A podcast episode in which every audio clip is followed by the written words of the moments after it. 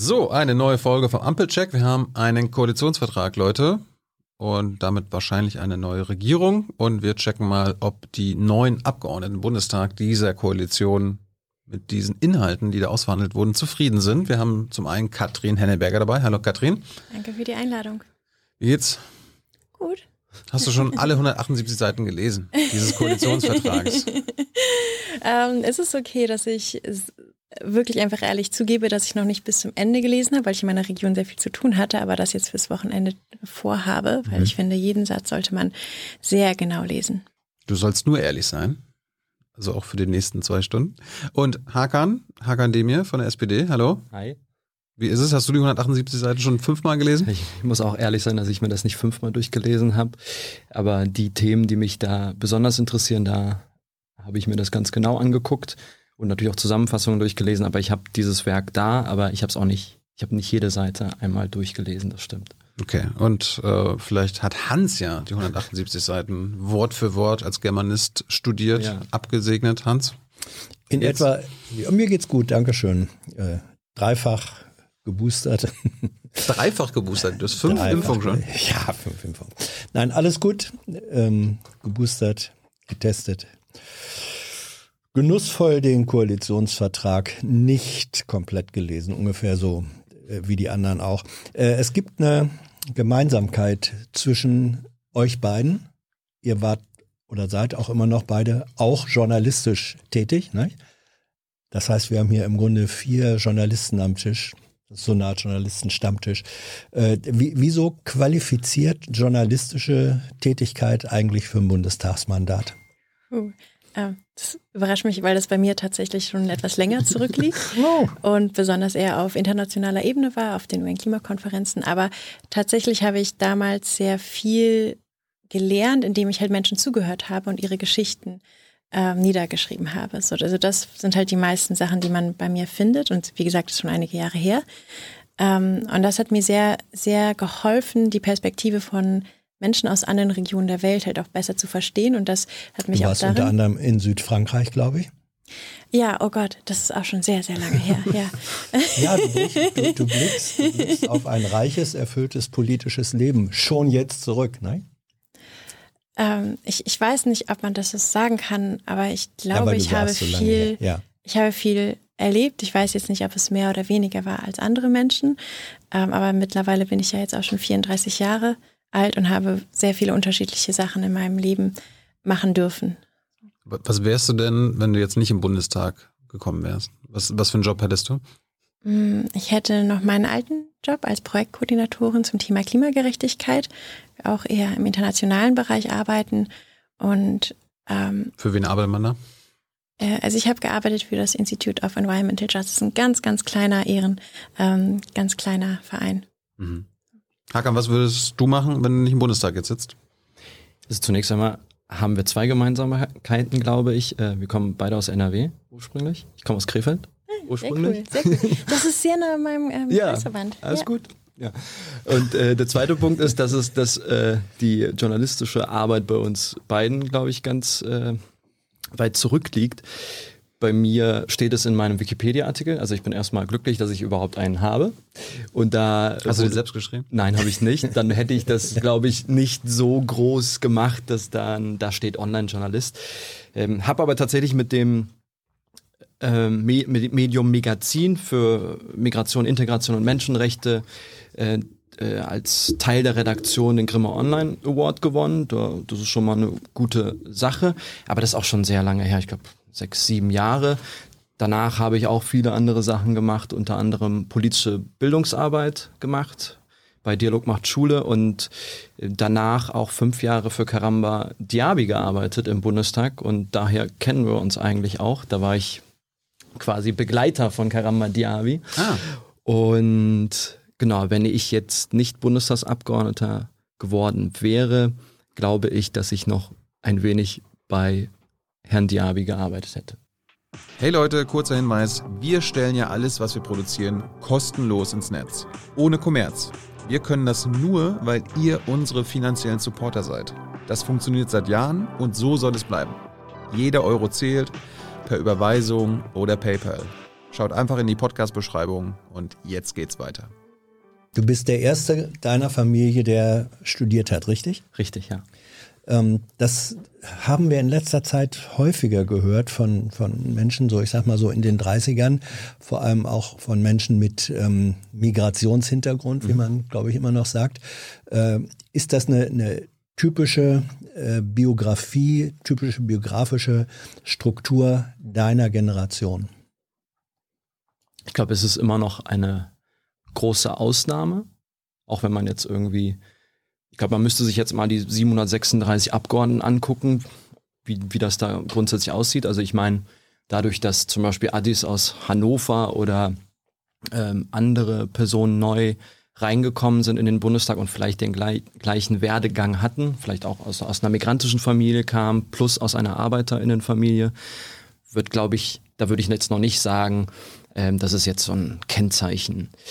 Aber das, was man, glaube ich, sagen kann, vielleicht, so, dass, dass es eine auch Ehrgeiz gibt in dieser Generation, äh, weiterzukommen, vor allem wenn man eher aufgewachsen ist in einfacheren Verhältnissen. Das kann ich vielleicht sagen, aber das ist ja auch, also die Abgeordneten, die, äh, also man kann jetzt nicht sagen, man ist erfolgreich, weil man jetzt Abgeordneter geworden ist oder sowas. Es gibt ja verschiedene Wege, aber wenn ich mir die Biografien von den anderen angucke, die, wie ich sie finde, teilweise oder ja doch schon viel spannender sind als meine äh, Biografie, würde ich jetzt mal sagen, dann äh, merke ich, dass, dass sie viele Hürden nehmen mussten, um dort zu landen, wo sie gerade sind, genauso wie ich auch, ja.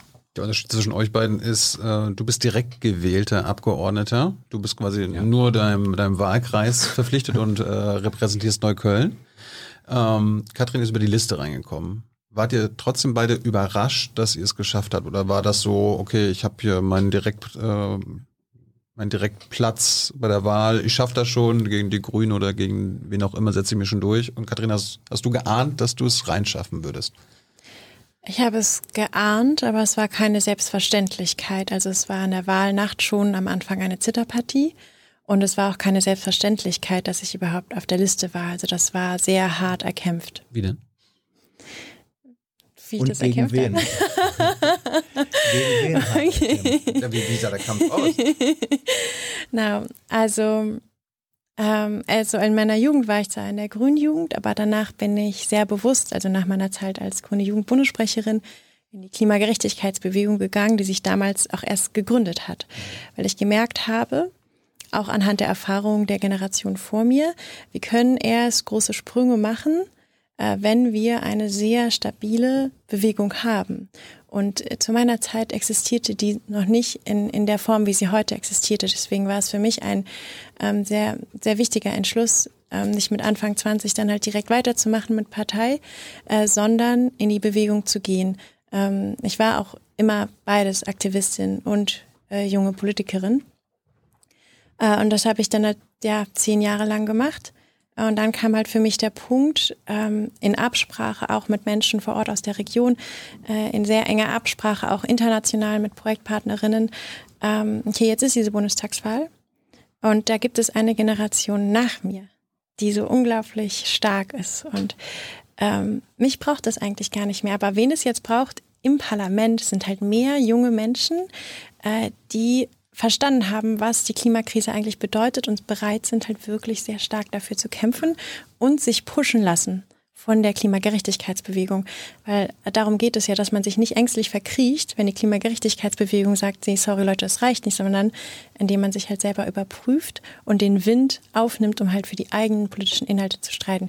Ich laber immer sehr viel, das nee, nee, ich nee, merke schon. Wir, wir hören dir fasziniert zu ähm, und wir haben genug Zeit. genau, aber natürlich ist es für eine Klimaaktivistin keine Selbstverständlichkeit, einfach so auf einer grünen Liste zu sein. Äh, denn um auf einer Liste zu kommen, muss man natürlich sehr lange Vorarbeit machen, äh, durch die KV tingeln, sehr viele Absprachen machen, ähm, sich innerhalb der Partei halt auch sehr aktiv geben.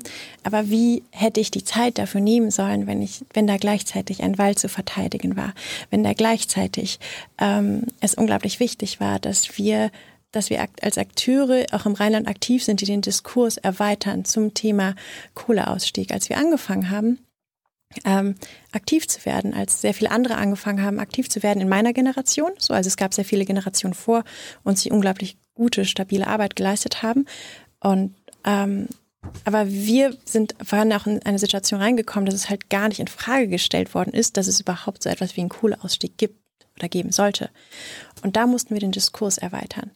Ähm, also es waren sehr viele, sehr harte ähm, Jahre, wo man halt parallel nicht die Zeit hatte und wo ich mir ehrlich gesagt auch nicht die Gedanken drum gemacht habe. Und dann war plötzlich diese Situation. Okay, da sind jetzt Bundestagswahlen und ähm, wir brauchen mehr Menschen in den Parlamenten, ähm, die andere Erfahrungen mitbringen und die sich pushen lassen. Ähm, und genau, und deswegen war es halt keine Selbstverständlichkeit, einfach auf die Liste zu kommen, sondern es war dann mit sehr viel Liebe, aber auch ähm, ja, Durchsetzungsfähigkeit halt sehr hart erkämpft. Ich möchte eine Frage an euch beide stellen, ähm, weil ich glaube, an dem Thema kann man auch politische Weltbilder festmachen. Ihr habt beide schon klar geworden, äh, viel mit Klimapolitik äh, am Hut. Du sagst immer Klimagerechtigkeitsbewegung und bei Hakan steht soziale Klimapolitik. Ist das das Gleiche oder wo liegen da die Unterschiede und wie passt das nochmal in ein politisches Weltbild hinein? Also klar. Als, als SPD bist du demokratischer Sozialist wahrscheinlich. Ja. ja. Ähm, ich meine, ich weiß jetzt nicht, wie sie aufgewachsen ist, wie ich aufgewachsen bin und das, das dann du. bringt man ja natürlich ja. ein Weltbild mit. Und aber am Ende denke ich, dass sie genauso wie ich auch das Soziale da mitdenkt, wenn es um Klimapolitik geht. Wir haben es in der Kommunikation viel stärker drin. Wir haben immer gesagt, dass wir auch gucken, dass die Pflegekraft, der Späti-Besitzer, genauso mitgenommen wird, wenn wir über Klimapolitik sprechen. Also wir müssen besser kommunizieren.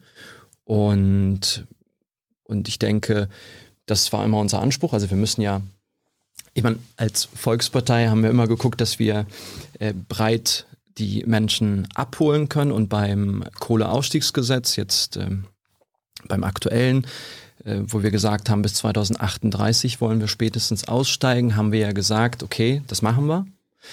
Und gleichzeitig haben wir gesagt, wir brauchen Strukturhilfen in Höhe von 40 Milliarden Euro. Also wir haben das Soziale und die Klimapolitik zusammen gesehen. Und das war auch grundsätzlich gut so. Aber ich freue mich auch, wenn wir es viel früher schaffen, wenn denn gleichzeitig auch die Strukturhilfen früher dann ausgezahlt werden, was ja auch die jetzige Koalition laut Koalitionsvertrag vorhat. Und das sehe ich als die schöne Verbindung zwischen dem Sozialen und einer progressiven Klimapolitik.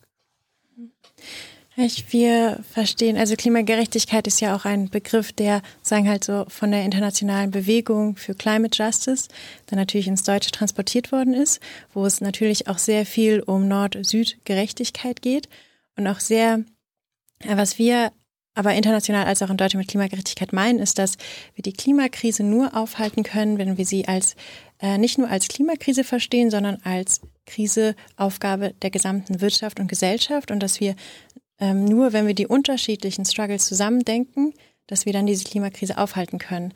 Dass am Ende dahinter steht ein ungerechtes Wirtschaftssystem, was Mensch und Natur ausbeutet, was kolonial geprägt ist, was patriarchal geprägt ist. Und erst wenn wir ähm, erkennen, dass, ja, dass diese ganzen Konflikte, die die existieren, dass die zusammenhängen und dass wir das System dahinter verändern müssen. Erst dann haben wir die Chance, überhaupt die Klimakrise aufzuhalten.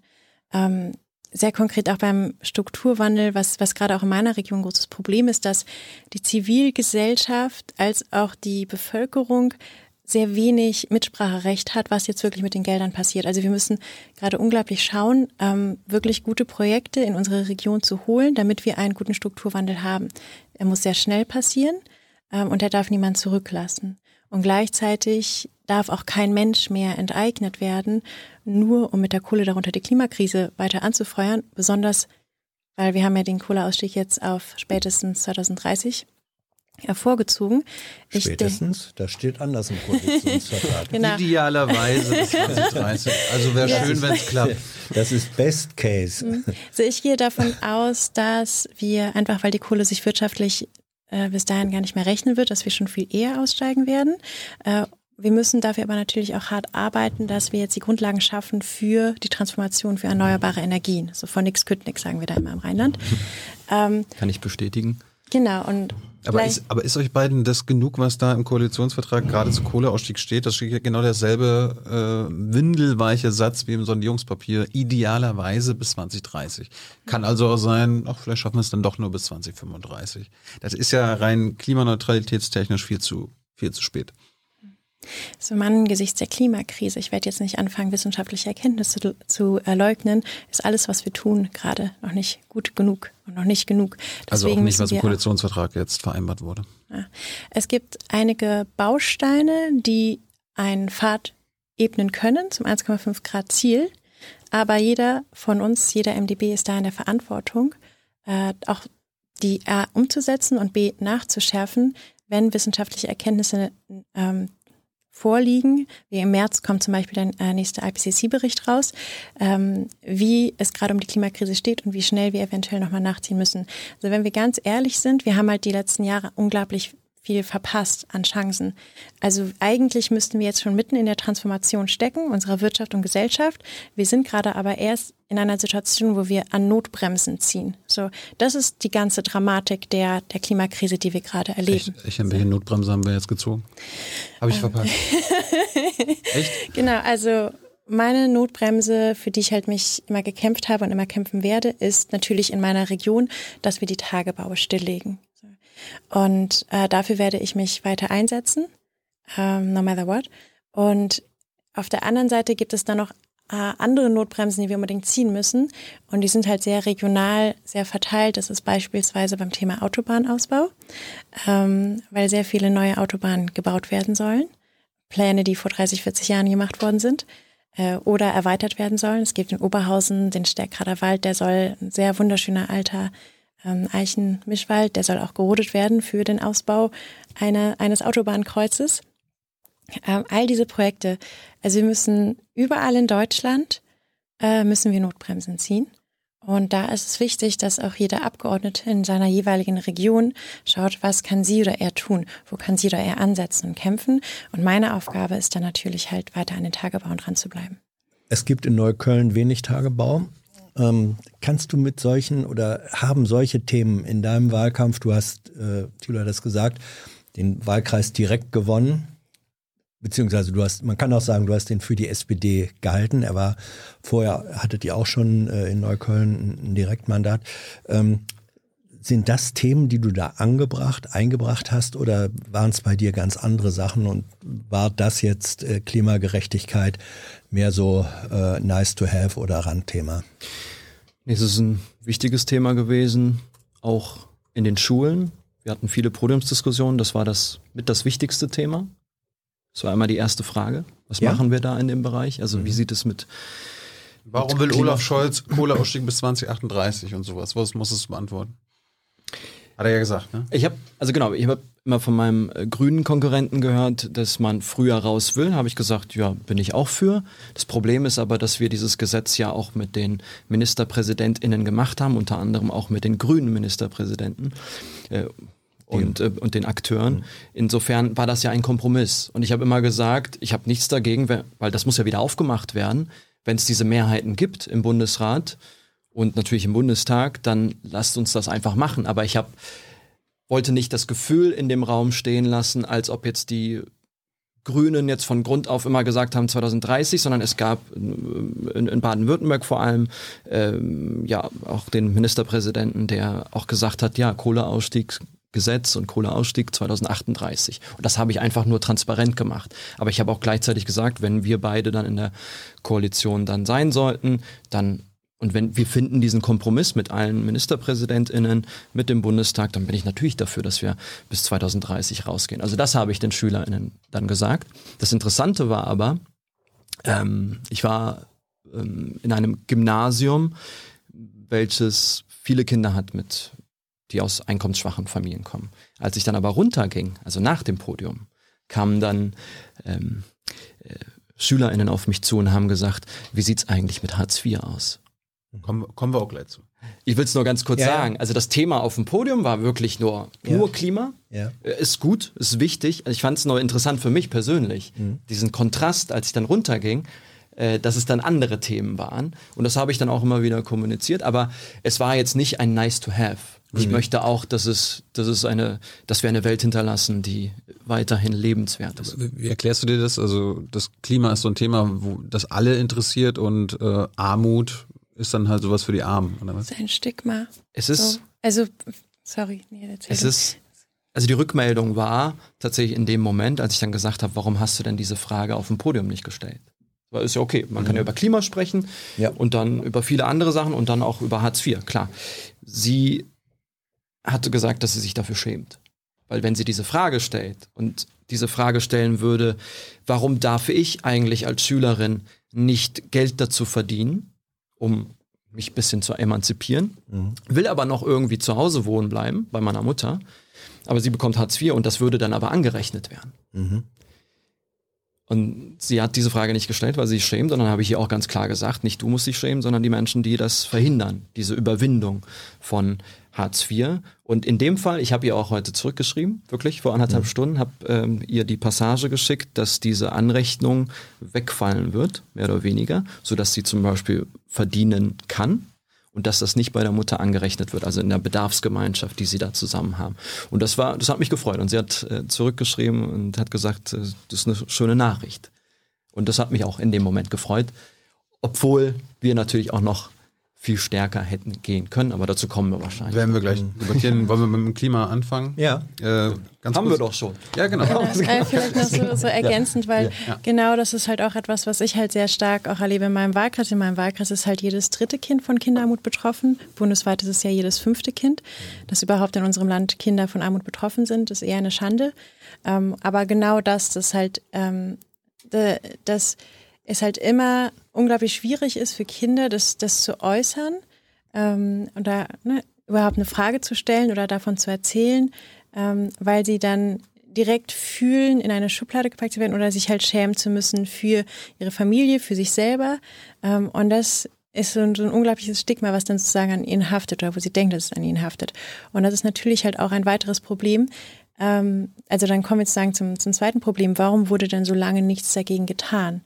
Ähm, weil die Lobbygruppe dafür sehr gering ist. Und dass halt Menschen, die selber von Armut betroffen sind und Kinder, die selber von Armut betroffen sind, sind halt die, die am wenigsten eine Lobbygruppe haben, die, die am wenigsten auch für sich selber ähm, sehr stark aktiv sind, weil dann muss man ja direkt halt zeigen, dass man ähm, ja selber nicht so viel hat. So. Also das ist ein sehr, sehr großes Problem, was wir in der Gesellschaft haben und wo viel Aber, zu lange nichts äh, getan worden ist. Was du Ja. jetzt äußerst, ist mindestens implizit oder indirekt eine massive Kritik an den Abgeordneten im Bundestag, die vor euch Abgeordnete waren, die das zugelassen oder gemacht haben, dass diese Verhältnisse so sind und die das alle mindestens genauso gut wussten und wissen äh, wie du. Die haben nichts gemacht und wenn du jetzt sagst, die Schande ist eigentlich, dass nichts gemacht wurde und dass die Lobbygruppe so stark ist, es haben dann doch eigentlich die Abgeordneten, die es wussten und nichts gemacht haben, äh, ein Stück weit ihre Verantwortung nicht wahrgenommen.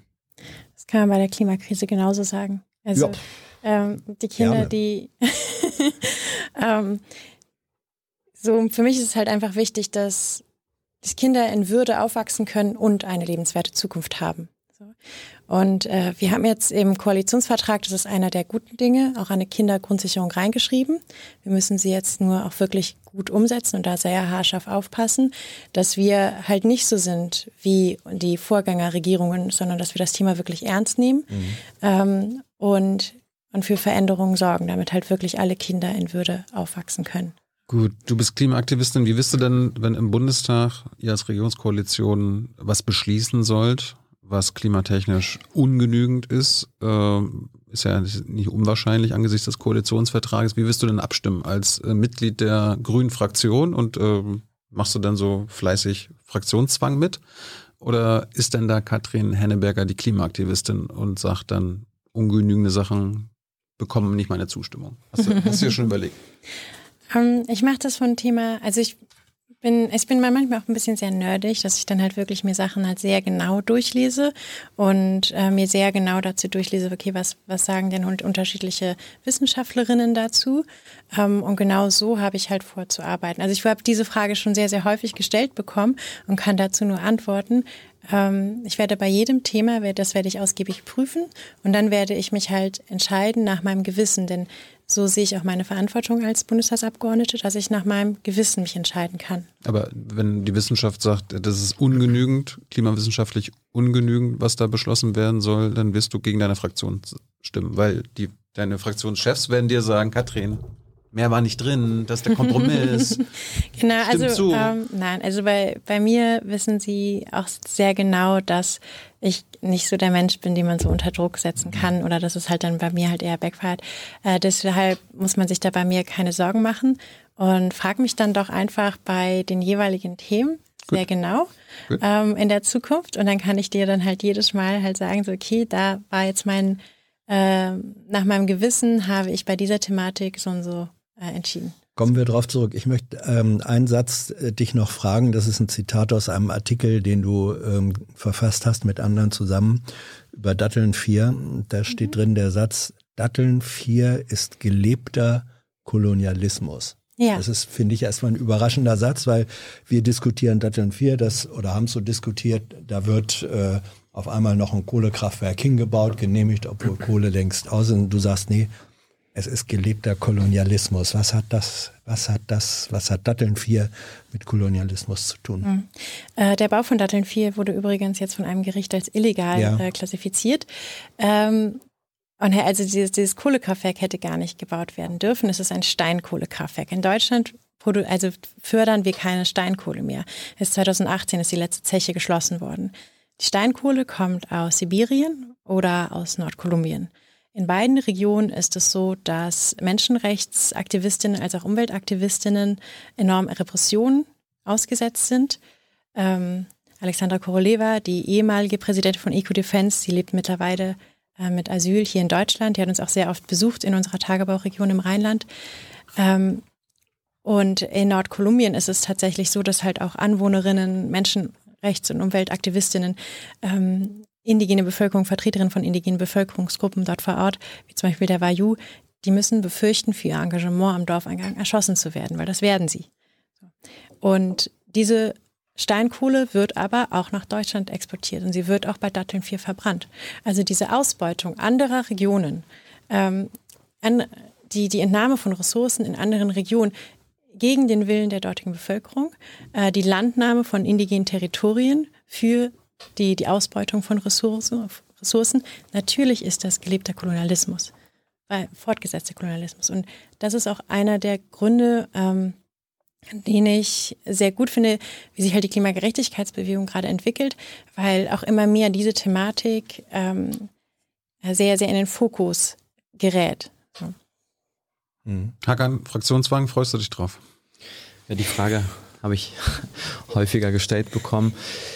Ich ja, du bist dann direkt gewählt. Das ist ja ein bisschen was anderes. Katrin muss ja so hoffen, dass ihre Partei sie dann in vier Jahren wieder aufstellt, wenn sie nochmal will. Äh, du kannst ja sagen, ich bin hier nur meinem Wahlkreis verpflichtet. Äh, ich mache das, was ich für richtig halte und nicht, was ihr für richtig haltet. Also ich, du kannst Ströbi werden. Ich, ich bin erstmal dankbar, dass ich direkt gewählt worden bin, aber ich äh, betone das jetzt nicht so oft, wie ihr das jetzt gemacht habt, aber danke erstmal dafür. Also es ist zwischen uns gibt es jetzt keinen Unterschied. Sie ist äh, auch Mitglied des Deutschen Bundestages. Ja, ich meine, so, es ist viele, jetzt nicht, so, so viele unter 40-Jährige sind jetzt nicht direkt gewählt ja, worden. Es ist, genau, es ist ein Erfolg. Das ist alles gut. Alles gut. Aber äh, es ist jetzt nicht so, dass ich jetzt äh, irgendwie mir mehr rausnehmen sollte oder weniger oder sowas. Das, das äh, sehe ich nicht. Ich bin ja auch ja, Mitglied des Deutschen Bundestages, bin klar meinem äh, Wahlkreis, ähm, in meinem Wahlkreis verortet und muss die Interessen da auch natürlich nach vorne bringen, äh, muss aber auch natürlich das ganze Land im Blick haben, beziehungsweise wenn man noch weiter geht, natürlich auch den globalen Blick zu haben, wie du das gerade auch nochmal ähm, berichtet hast. Ich gehe jetzt mal davon aus, das, was ich jetzt im Koalitionsvertrag gesehen habe, da sind ja erstmal die äh, Richtung, in der wir, in die wir gehen sollen. Die andere Sache ist, dass wir viele Abgeordnete haben, die ja das, was im Koalitionsvertrag gerade drinsteht, ausbuchstabieren müssen. Es liegt ja an uns. Also das war, das ist jetzt ein Koalitionsvertrag zwischen den äh, Parteien und die äh, drei Fraktionen müssen jetzt gucken in der Arbeit, wie sie das ausbuchstabieren. Und so sehe ich das gerade. Und falls es zu dem Punkt kommen sollte, dass man sagt, ich möchte dem Gesetz nicht zustimmen, dann hat man ja schon viele Schritte vorher was falsch gemacht. In, in Anführungsstrichen. Also ich habe in meiner eigenen politischen äh, Laufzeit gesehen, dass es viel wichtiger ist zu kooperieren und Mehrheiten zu schaffen. Das kann man ja, macht man ja nicht irgendwie in der Fraktionssitzung kurz davor, bevor das Gesetz dann ins Plenum kommt, sondern man muss es ja schon drei, vier, fünf, sechs Monate vorher machen, wenn der erste Gesetzentwurf steht. Also da muss man ja schon ran, um, um dann diese Kritik zu äußern. Und äh, wenn man dann am Ende es nicht geschafft hat, Mehrheiten zu schaffen für einen Satz, den man da einbauen wollte, dann ähm, ja, ist es ja erstmal schade und man muss halt immer wieder abwägen, ist es ein Punkt, der einem so wichtig ist, dass man dann sagt, ich stimme der Sache nicht zu, aber das Recht kann man sich rausnehmen. Ich werde es mir auch rausnehmen, aber nicht bei allen Gesetzentwürfen. Und mein Punkt ist erstmal zu gucken, oder meine politische Kultur ist, dass ich kooperiere, gucke, wo man halt Mehrheiten hat. Äh, ich sehe aber auch noch nicht diesen Riesenkampf gerade in der Fraktion. Wir haben 68 ähm, äh, Abgeordnete bei uns in der Fraktion, die unter 40 sind. Das sind sehr viele Progressive, die anderen auch. Also ich bin da eigentlich in, guter Dinge. In Amerika nennt man ja den Fraktionschef so den Whip. Ja. Also Abgeordneter hast ein Whip kommt von der Peitsche. Ja. Äh, weiß, ja. Wenn du äh, in der FDP, also in der SPD-Fraktion dich auskennst, äh, habe ich die letzten acht Jahre erlebt, ja. da gibt's auch eine Peitsche. Die wird dann nur nicht geschwungen, aber dir wird sehr schnell klar gemacht, wenn du das nicht mitmachst, Hakan, dann bekommst du Probleme. Also, aber du, du gehst so schon mal aus, wenn wir uns in vier Jahren wieder hören oder widersprechen sollten, dass Hakan auch mal nicht mitgemacht hat bei manchen Sachen. Du wirst kein treuer, also ich gehe jetzt loyaler äh, also ich bin sozial sein bin Sozialdemokrat. Ich gehe jetzt erstmal davon aus, so wie ich auch die neue Fraktion kennengelernt habe. Ja, bist du ein Parteisoldat, Fraktionssoldat oder denn der Soldat für deinen Wahlkreis? Ich bin erstmal gar kein Soldat. Das ich bin jemand, der sich die Sachen anguckt und äh, guckt, wo man kooperieren kann. Ich sage nur, ich kann doch jetzt nicht vorab sagen, hey, weißt du was, äh, Thilo, ich werde jetzt dreimal gegen die Fraktion stimmen. Das werde ich nicht machen.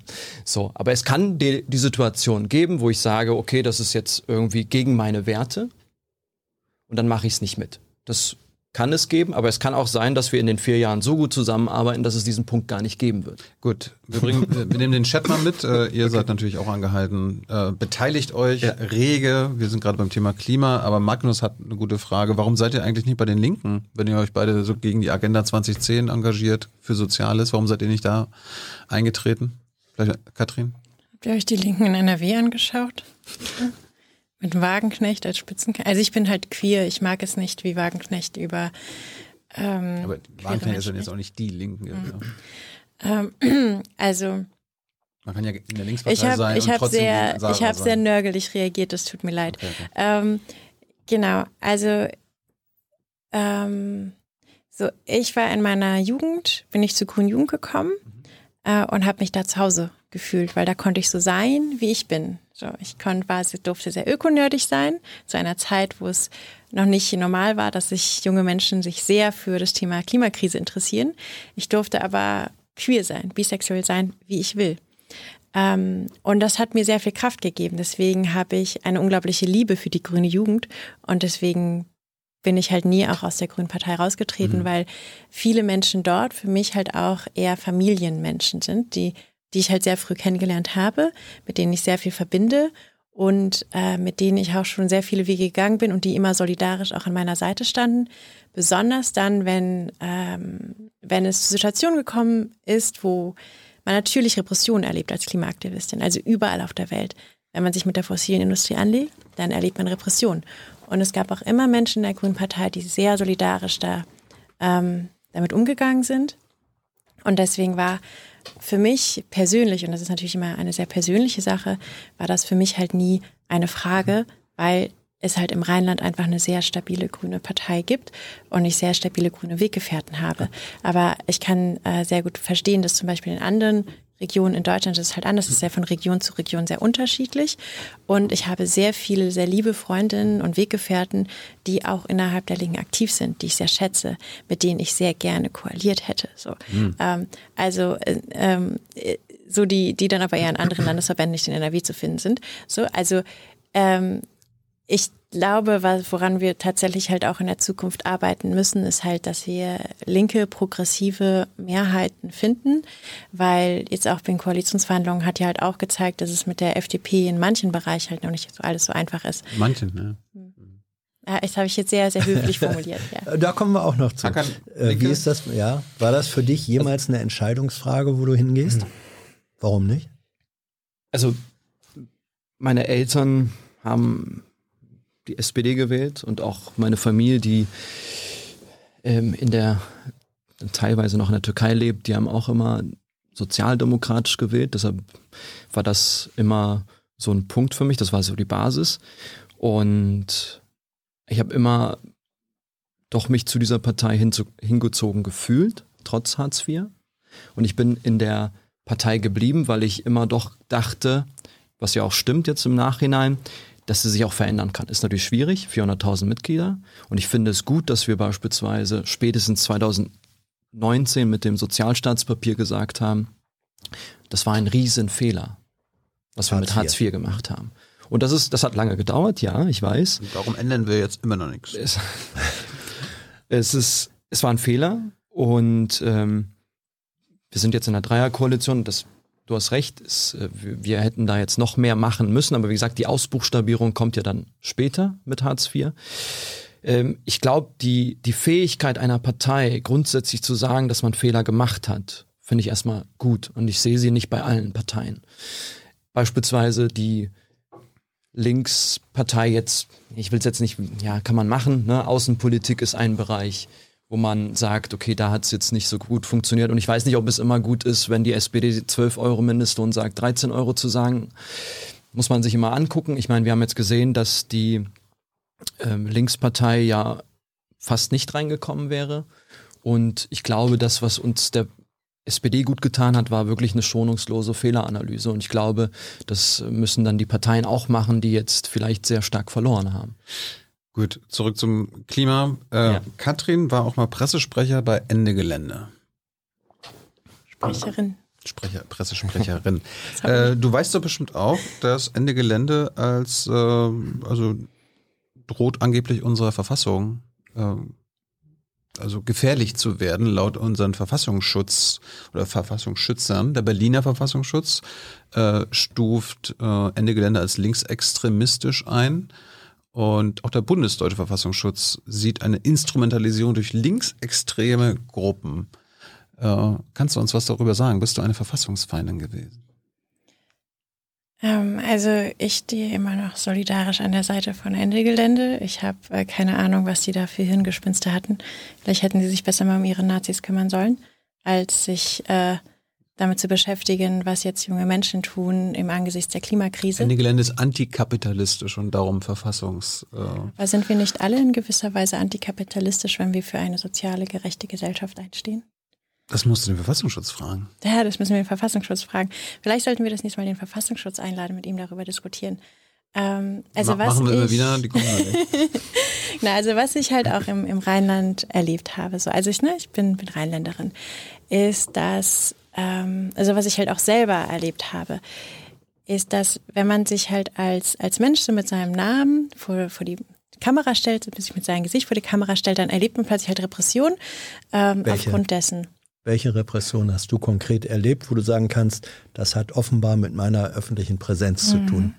Äh, ich war auf der Aktionärsversammlung von RWE. Ich wurde eingeladen von den kritischen Aktionären. Kritische Aktionäre sind ein sehr, mhm. sehr cooler Verband, die ähm, über Aktien verfügen und dann halt mal das Rederecht an zivilgesellschaftliche Akteure abgeben.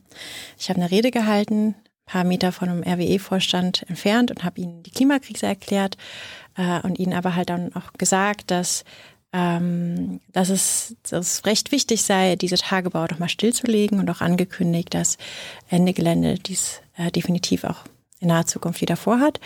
Ähm, Daraufhin haben sie mir dann eine Unterlassungserklärung gesendet. Hm. Äh, aufgrund dieser Rede, ich finde diese Rede, das ist halt immer noch freie Meinungsäußerung, äh, jemandem die Klimakrise zu erklären und zu sagen, hey, schließ doch mal bitte die Tagebaue. Ähm, sie haben mir eine Unterlassungserklärung gesendet und ein Hausverbot. Ich sollte diese Unterlassungserklärung unterzeichnen. Äh, gleichzeitig haben sie aber einen befreundeten Aktivisten, der schon mal so eine Unterlassungserklärung unterzeichnet hatte, eine Rechnung von 50.000 Euro gesendet, ähm, weil sie meinten, dass er gegen diese Unterlassungserklärung mit seiner Öffentlichkeitsarbeit, mit seinen Tweets, mit seiner Anwesenheit auf Podien ähm, dagegen verstoßen hätte. Also wusste ich, in dem Moment, wo ich halt unterzeichne, haben sie mich und in dem, dem Moment ähm, würden sie auch formulieren, dass meine Öffentlichkeitsarbeit ja dem Konzern schaden würde und mir halt auch diese Rechnung schicken. Sie haben halt riesige fancy große Anwaltsfirmen. So. Also das ist nur ein Beispiel. Es gab noch sehr, sehr viele andere von sehr vielen Anzeigen, die dann halt der Staatsanwalt alle eingesagt hat, weil war halt alles Bullshit.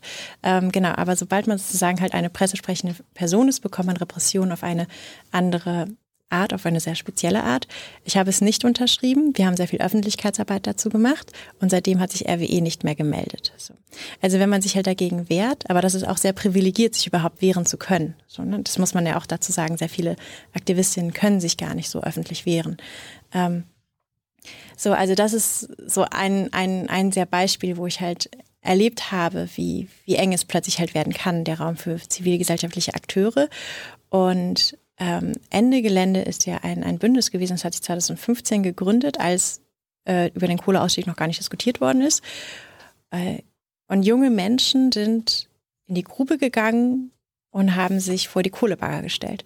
Und dadurch ist halt erst überhaupt das Bild transportiert worden von diesen Tagebauen, weil diese Tagebaubilder, Bilder, die waren gar nicht in der Öffentlichkeit. Die Dringlichkeit war gar nicht in der Öffentlichkeit. Aber in dem Moment, wo sich halt junge Menschen einfach mit ihrem Körper vor diese Kohlebagger gestellt haben, gesagt haben, so hey, ihr verfeuert hier gerade unsere Zukunft, bitte unterlasst das mal, gab es einen öffentlichen Diskurs. Und das meine ich mit Diskursverschiebung. Mhm. Und es ist eigentlich sehr schade, dass es junge Menschen machen mussten. Es ist auch sehr schade, dass junge Menschen sich auch im Hambacher Wald so ja auch selber in Gefahr begeben mussten. Weil es ist total absurd, einen altes Ökosystem abzuholzen, nur um mit der Braunkohle darunter die Klimakrise weiter anzufeuern. Aber sie wollten es. Laschet hat ja auch in der Kamera gesagt, er wollte den, den, den Wald räumen lassen, er wollte ihn roden lassen. Wir haben es verhindert. Es, also es, gibt, es gibt den Wunsch aus dem Chat, Mhm. Wir mögen ein bisschen kompakter reden. Ja, ich bin eine Labertasche. Es tut ja, dann, äh, Ganz kurz, Hakan, bist du auch ein Antikapitalist, wie Katrin das gerade suggeriert hat? Und ähm, die SPD bekommt ja das Innenministerium, das Bundesinnenministerium. Wir wissen jetzt noch nicht, wer da dann Minister oder Ministerin wird, aber willst du deiner Ministerin und Minister sagen, äh, sorg mal dafür, dass aber Bundesverfassungsschutz nicht mehr Ende Gelände beobachtet? Also ich bin demokratischer Sozialist und ich weiß, dass die Gesellschaft, wie wir sie gerade haben, nicht so gerecht ist. Wenn 45 Familien mehr besitzen als 40 Millionen Menschen, dann zwei, kann man das, zwei mittlerweile noch. Dann kann man das, dann kann man das kritisieren und sollte man auch. Mhm. Das ist wichtig, mache ich auch. Und der zweite Punkt ist, genau, wir haben das Innenministerium. Also bist du jetzt Antikapitalist? Wie gesagt, demokratischer Sozialist. Das ist mein also, Wording. Sozialisten das ist mein Wording. Das ist mein Wording. Und, und ich habe ja gerade, genau, ich bin auf jeden Fall äh, jemand, äh, der das kapitalistische System so kritisiert, wie es gerade ist. Mhm. Und dass wir in allen Systemen weiter in Richtung Demokratisierung gehen müssen mit Betriebsräten, mehr Mitbestimmung. Das ist so ein Punkt. Innenministerium, also weiß nicht, in welchem Ausschuss ich sein werde, aber es wird natürlich die Möglichkeit dann geben, mit der Innenministerin oder mit dem Innenminister sich äh, auszutauschen zu verschiedenen äh, Bereichen. Ich weiß jetzt nicht, ob ich dann Detail dann sage, hier im Berliner Verfassungsbericht steht das und das drin. Das sehe ich jetzt gerade in meiner man, Fantasie. Man kann das mal. Wir reden über den Bundesverfassungsschutz. Da ja, ist ja der, das BMI dann zuständig. Du kannst ja kleine Anfragen stellen. Das hat ja auch jetzt äh, privilegiert als Abgeordneter. Also jetzt mal abgesehen von dem ja. Thema, klar habe ich die Möglichkeit, kleine Anfragen zu stellen. Und ähm, aber jetzt würde das auch machen. Willst du dafür sorgen, dass der Bundesverfassungsschutz äh, da? Ich bin da. Ich weiß nicht, was, was jetzt da, dazu Fangen geführt wir vielleicht hat. Vielleicht mal klein an. Hast du Lust, einfach mal mich besuchen zu kommen. Also ich zeige dir die Tagebau. Ich will ja sowieso meine Eltern besuchen, ja? dann komme ich auch gerne mal vorbei.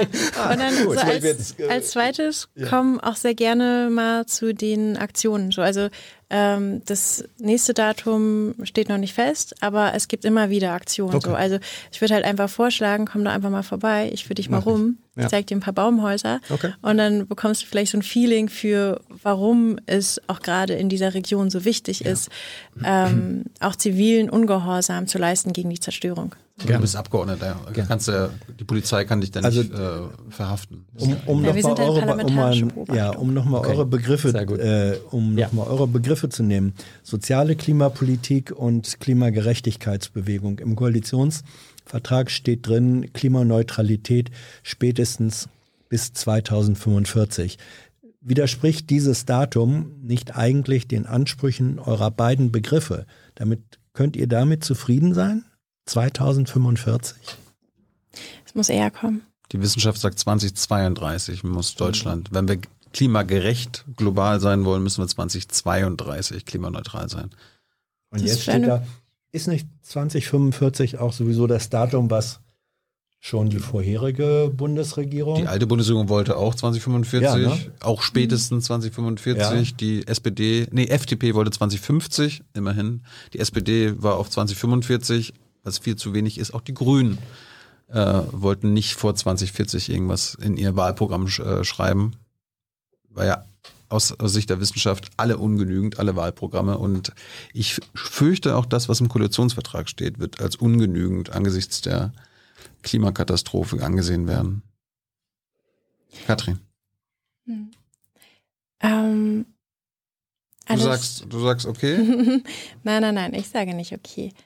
Ähm, das, das Problem, was ich halt, also was ich seitdem ich halt sehr neu im Bundestag bin, was ich gelernt habe, ist, dass, ähm, dass, dass halt nicht alle bisher verstanden haben, was eigentlich die Realität der Klimakrise ist und was sie halt auch schon in anderen Regionen der Welt bedeutet. So. Und das Zweite, was ich gelernt habe, dass ähm, Menschen es lieben, über Ziele zu diskutieren, die sehr lange in der Zukunft sind, weil dann muss man nicht über Sofortmaßnahmen diskutieren. So. Und da sehe ich halt immer eine, eine Gefahr. Ich schaue immer, aber ich bin auch immer eine sehr, sehr praktische Person. Ich schaue halt darauf, was kann ich als Mensch tun, wo kann ich Druck ausüben und wo sind eigentlich Sofortmaßnahmen, die ich ähm, erkämpfen kann. Und wir haben in den allen, am Anfang der Koalitionsverhandlungen bin ich reingegangen mit, ich würde gerne eine Formulierung haben äh, für die Dörfer am Tagebau Garzweiler. Und mir wurde gesagt, das ist komplett unrealistisch. Das ist ein Landesthema. Das ist ein regionales Thema. Nein, Katrin, wir tun hier keine Dörfer. Träumen kannst du woanders. So, genau, genau. Träumen kannst du woanders so. Ähm, und mir wurde das mehrfach gesagt. Und ähm, mein Team, wir waren dann halt sehr, sehr zielgerichtet. Ähm, haben dann auch, ähm, also so, so wie wir aktivistisch dann halt auch immer sehr sind, dass wir einfach nicht locker lassen und haben wirklich tatsächlich jeden Einzelnen lobbyiert in den ver internen Verhandlungsgruppen. Und, Bei den Grünen. Ähm, bei den Grünen, aber ich bin auch zu FDP-Menschen, äh, zu SPD-Menschen gegangen. ähm, dann gab es irgendwie ein, ein, ein, eine Anfrage von der Taz, möchtest du irgendwie mit Lukas Köhler ein Doppelinterview machen? Das ist der äh, klimapolitische Sprecher der FDP-Fraktion. Sowas haben die. Ähm, ja, sowas haben die. Und ich habe dann einfach zugesagt, weil ich dachte, so, okay, dann, dann treffe ich ihn mal.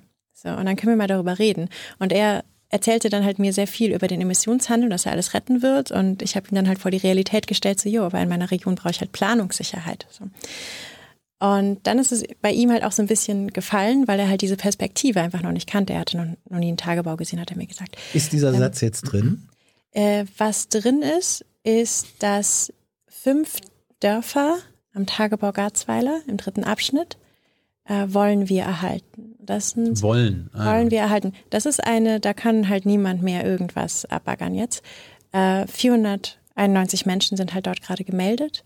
Und es war halt immer, also der aktuelle Leitentscheidung besagt, äh, des Landes NRW, weil eigentlich ist es nämlich tatsächlich Landessache, ähm, dass in fünf Jahren noch einmal überprüft werden sollte, ob diese Dörfer erhalten bleiben oder ob sie weg sollen. Also fünf weitere Jahre, wo die Menschen nicht wissen, müssen wir wegziehen oder nicht. Und wir haben halt jetzt für Klarheit gesorgt. So, diese 491 Menschen können bleiben, werden bleiben.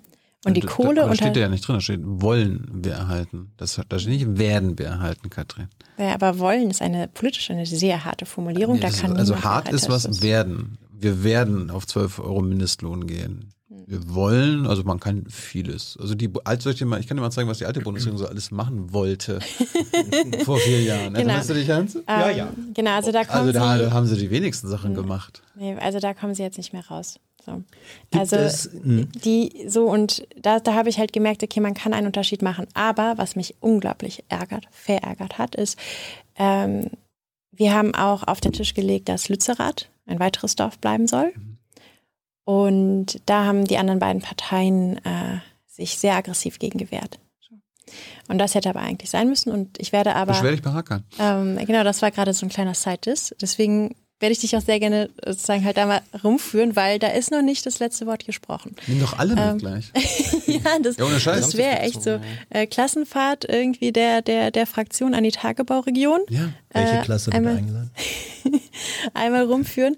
Doch, das ist wirklich halt wichtig, damit halt Menschen Perspektiven verstehen und auch die Perspektive der Menschen da vor Ort. Und äh, das, das Erste, was ich halt dann halt gemacht habe, als ich halt ähm, festgestellt habe, so okay, verdammt, nicht alle, äh, am Ende der, der Koalitionsverhandlungen, war natürlich, dass ich halt mit den betroffenen Anwohner telefoniert habe. So. Also man kann auch sagen, die weibliche Care-Arbeit gemacht habe, nachdem es die männlichen Verhandlungsleiter ver verbaselt haben. Äh, verbaselt ist ein, ein viel zu netter Ausdruck. Ähm, und am Tagebau Hambach gibt es noch das Dorf Mahnheim. Bei Mahnheim ist es besonders absurd, weil Mahnheim gar nicht mehr für die Kohle abgebaggert werden soll, sondern für den Kiesabbau. Und RWE möchte somit um den, ähm, den Wald, äh, den Hambacher Wald herum baggern, äh, was halt den Wald in eine Insellage bringt und dann langfristig halt auch sterben lassen wird. Deshalb, wir haben noch zwei Dörfer, die wir im Rheinland, um die wir im Rheinland kämpfen müssen, die wir verteidigen werden. Ähm, und gleichzeitig, wenn wir diese Dörfer retten, äh, ist es so, dass wir hunderte Millionen Tonnen mehr Kohle im Boden lassen. Und das ist halt einer dieser Klimaschutz-Sofortmaßnahmen, die es zu erkämpfen gilt. Ich äh, möchte Zakan fragen, weil dein Thema, du hast das gesagt, äh, ist sozusagen die soziale, die soziale Gerechtigkeit. Äh, Reider heißt jetzt Twix, Hartz IV heißt jetzt Bürgergeld. Wo ist denn da der Fortschritt? Also sind wir jetzt schon beim neuen Thema? Ja, Achso. Ich hätte, hätte noch ein paar Klimafragen gehabt. ja, aber Äh, Koalitionsvertrag. Ja, wir, wir können ja darauf zurückkommen. Aber ich, ich finde, es soll auch jede und jeder sozusagen mit den eigenen Schwerpunkten vorkommen. Und Der Chat äh, will auch wissen, heißt das Kacke einfach nur Scheiße? Ja. Bist du zufrieden mit dem, was, was in Sachen Hartz-IV-Reform, Bürgergeld jetzt da drin steht? Du hast ein Beispiel vorhin genannt. Also Da kann ich zufrieden sein erstmal. Also Ja, in deinem bei der Wahlprogramm, Anrechnung in deinem Wahlprogramm stand dann Abkehr von den Harzreformen. Also eine Abkehr kann ich da jetzt nicht lesen. Ich habe Genau, ich, weiß das auch noch, dass ich immer von Überwindung von Hartz IV gesprochen habe. Es, es war immer klar, dass wir nicht einfach ein neues Wort benutzen dafür. Und äh, das tun wir auch nicht. Also im Koalitionsvertrag steht zum einen drin, dass es die ersten sechs Monate ähm, quasi so eine Schonungsfrist gibt. Es wird nicht sanktioniert. Man guckt sich die ersten zwei Jahre nicht an, wie jemand wohnt. Man guckt sich das Vermögen nicht an. Also man ist da schon mal was, was die ähm, den Ja, Punkt anbelangt, Druck auszuüben auf die Menschen. Da haben ja nur die, die jetzt was davon, die jetzt neu in Hartz IV rutschen. Genau, also wir haben, wir haben das ja auch während der Corona-Zeit auch so geregelt, dass man da vereinfacht reinkommen kann und ähm, Hartz IV bezieht oder dann jetzt äh, das Bürgerinnengeld. Und wir haben jetzt den Punkt gestärkt, das hat, habt ihr auch gelesen, Weiterbildung und ähm, Qualifizierung, dass da auch nochmal ähm, Boni ausgezahlt werden, die Regelsätze werden leicht erhöht werden, aber wie gesagt, das muss noch dran der Gesetz, was, ne? dann, nee, das ist ja, das ist das Automatische, was passiert und es ist nicht viel, ich weiß das.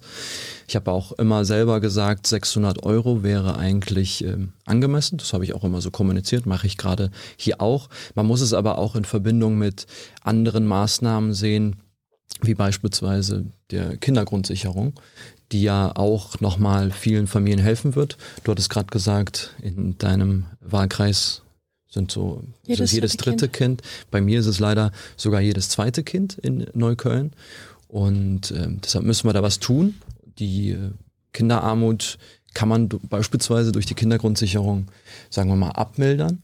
Und auch natürlich durch die bessere Bezahlung der Eltern, weil die Kinder sind ja nicht arm, weil sie jetzt, ne, also, sondern das, es liegt daran, dass die Eltern äh, beispielsweise wenig verdienen oder aufstocken müssen. Deshalb ist natürlich der Punkt mit dem 12 Euro Mindestlohn erstmal auch äh, in Ordnung, aber auch die Kindergrundsicherung, die natürlich den Kindern helfen wird. Also das, das bin ich schon mal erstmal froh. Das, was jetzt neu sein soll im Hartz-IV-System, gilt ja erstens nur für diejenigen, die jetzt neu reinrutschen würden. Und das, was da neu jetzt geregelt werden soll, ist ja schon seit Corona Praxis der alten Bundesregierung. Ne? Also auf zwei Jahre lang wird verzichtet zu gucken, wie viel Geld die Leute wirklich haben und wie groß die Wohnung jetzt ist. Da ist ja nichts Neues dabei. Mhm. Was ist neu mit dem Bürgergeld?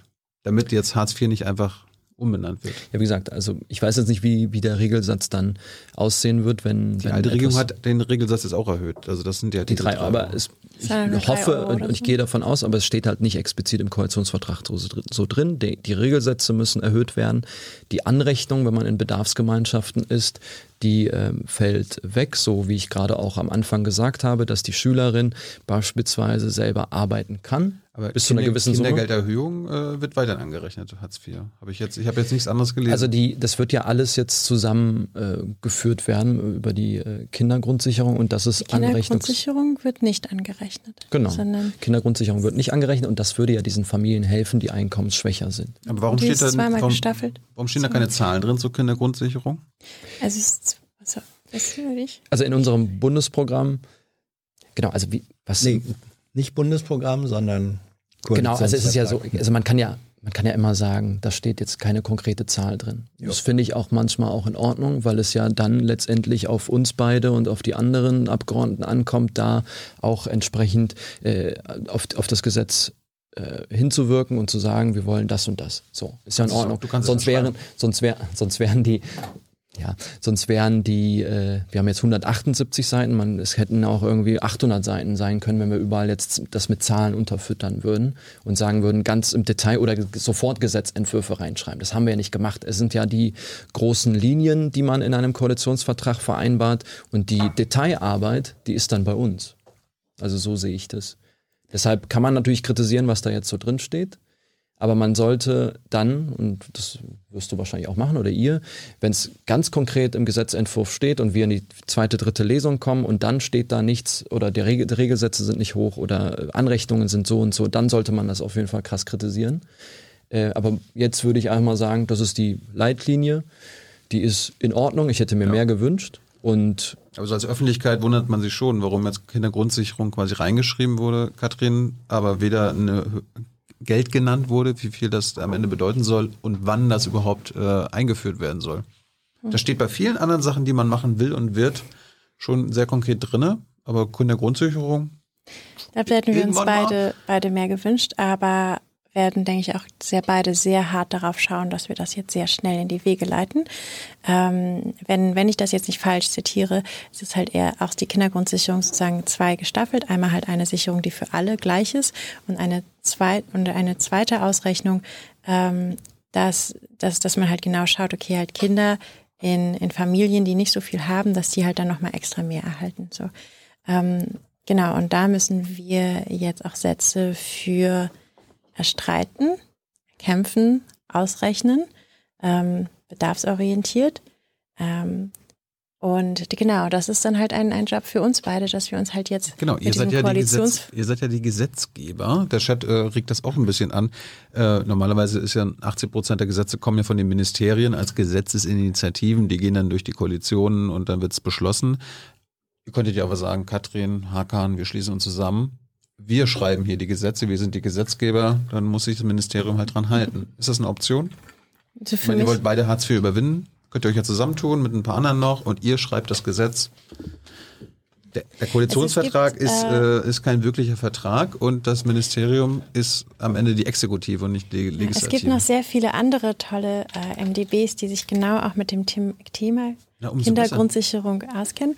Und ich habe da nichts gegen, ähm, ich weiß ja, aber auch, dass ich ein, ein sehr aktivistisches, ich bin ein, eine sehr eine aktivistischer MDB. Ich habe da nichts gegen. Ähm, ich habe da nichts gegen, klingt so als, naja gut, wenn es unbedingt sein muss. Naja, weil ich das halt in sehr vielen anderen Bereichen halt auch schon plane. Also ich bin hm. gerade, wir sind gerade in der Einarbeitungsphase. Mhm. Ähm, ich habe nicht vor, sozusagen halt nur wie jetzt vier Jahre lang im Parlament zu sein, darauf zu warten, dass das Ministerium irgendwas vorliegt, sondern ich möchte jetzt in die Offensive gehen. Gut. So, wir haben die letzten Wochen damit sehr hart Alle. damit verbracht, gemacht, ähm, parteiinterne Lobbyarbeit zu leisten, äh, mit anderen Abgeordneten aus anderen Parteien zu reden über Inhalte, die wir irgendwie in den Koalitionsverhandlungen irgendwie reingeben wollten ähm, als neue MDBs. Jetzt ist, liegt dieser Koalitionsvertrag vor. Jetzt geht die nächste Phase los. Also, okay, jetzt rede ich sogar für uns beide. Ich sollte, glaube ich, nur für mich reden. Es ist gerade etwas ja in einer Koalition, gemein, gemein dass ich dich sozusagen so einnehme.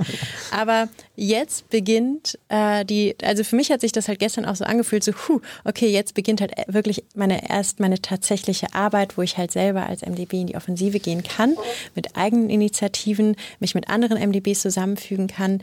Ähm, und also genau halt Kindergrundsicherung ist laut da, glaube ich, halt auch ein sehr, sehr gutes Beispiel. Das dürfen wir nicht anderen, nur anderen überlassen, das dürfen wir nicht dem Ministerium überlassen. Das wird aber genau passieren. Hm, Darum frage ich ja, warum macht ihr, die das ändern wollt, warum macht ihr dann da keine Initiative? Wir haben es heute das erste Mal kennengelernt, ne? Genau, also habt ihr mit eurer Show sozusagen äh, schon, schon den ersten, wir schreiben jetzt ein Gesetz gemeinsam. den ersten uns zusammengebracht. Ja. Äh, äh, genau, also mir ist das halt tatsächlich auch wegen äh, der Regionalität ein unglaublich wichtiges Thema. Ähm, deswegen Hakan, also, nimmst du das beim also, Sozialminister weg? Das wird ja wahrscheinlich nein, Hubertus also, bleiben, der das Ministerium immer wieder sagt, Hartz IV verhindert Armut, Hakan. Also der, der Entscheidungsprozess, bis es zu einem Gesetz kommt, der, der, der dauert ja länger.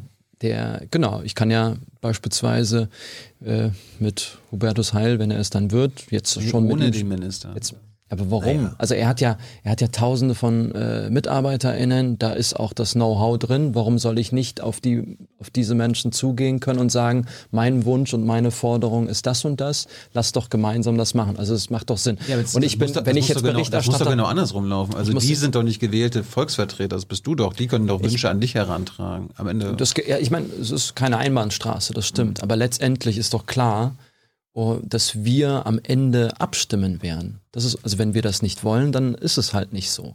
Und es gibt ja, und das, ich meine, nur weil das Ministerium den ersten Vorschlag gemacht haben sollte, sagen wir mal, ohne Mitwirkung von irgendwelchen äh, Mitgliedern des Bundestages, was nicht so ist. Nehmen wir mal an, das wäre so, aber dann gibt es halt die erste Lesung im Plenum, dann gibt es die äh, erste äh, Lesung im Ausschuss dann gibt's halt Veränderungen auch an diesem Gesetz. Das ist dann halt Mehrheitssache und das ist dann, das obliegt dann den ähm, ParlamentarierInnen und das ist auch erstmal gut so. Ja, ich möchte aber gern nochmal von, auch von dir hören, ähm, äh, so wie Katrin eben sagte, das und das sind die Punkte, wo ich in die Offensive gehen möchte. Also nicht nur am Ende sagen, ja, stimme ich zu oder nicht, sondern in die Offensive gehen. Welches sind im Sozialbereich, sag ich mal, das ist ja sozusagen dein, dein Thema, welches sind da konkrete Punkte, wo du sagst, da will ich, da wollen wir und da müssen wir in die Offensive gehen? Der Koalitionsvertrag ist sozusagen, der ist da, der gibt einen Rahmen, aber wo willst du, in welchen Punkten, wie konkret kannst du das machen, in die Offensive gehen?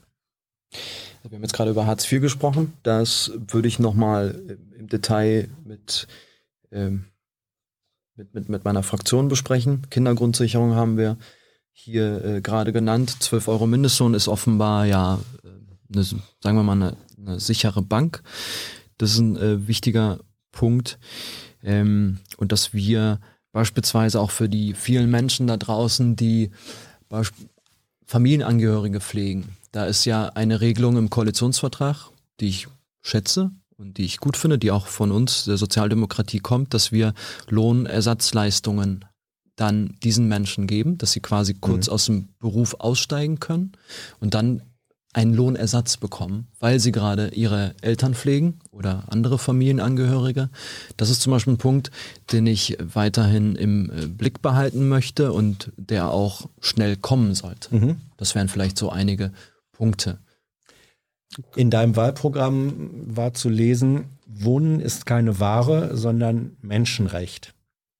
Bist du zufrieden mit dem, was jetzt im Koalitionsvertrag steht zum Wohnungsneubau? Ich glaube, es sind wie viel 400.000 neue Wohnungen jährlich, von denen 100.000 sozial äh, geförderte. 300.000 private Waren. Und 300.000 äh, private sollen es sein. Ist das gut so? Ist das die richtige Antwort auf Wohnen ist keine Ware, sondern Menschenrecht? Wie hast du beim Volksanstalt abgestimmt? ja.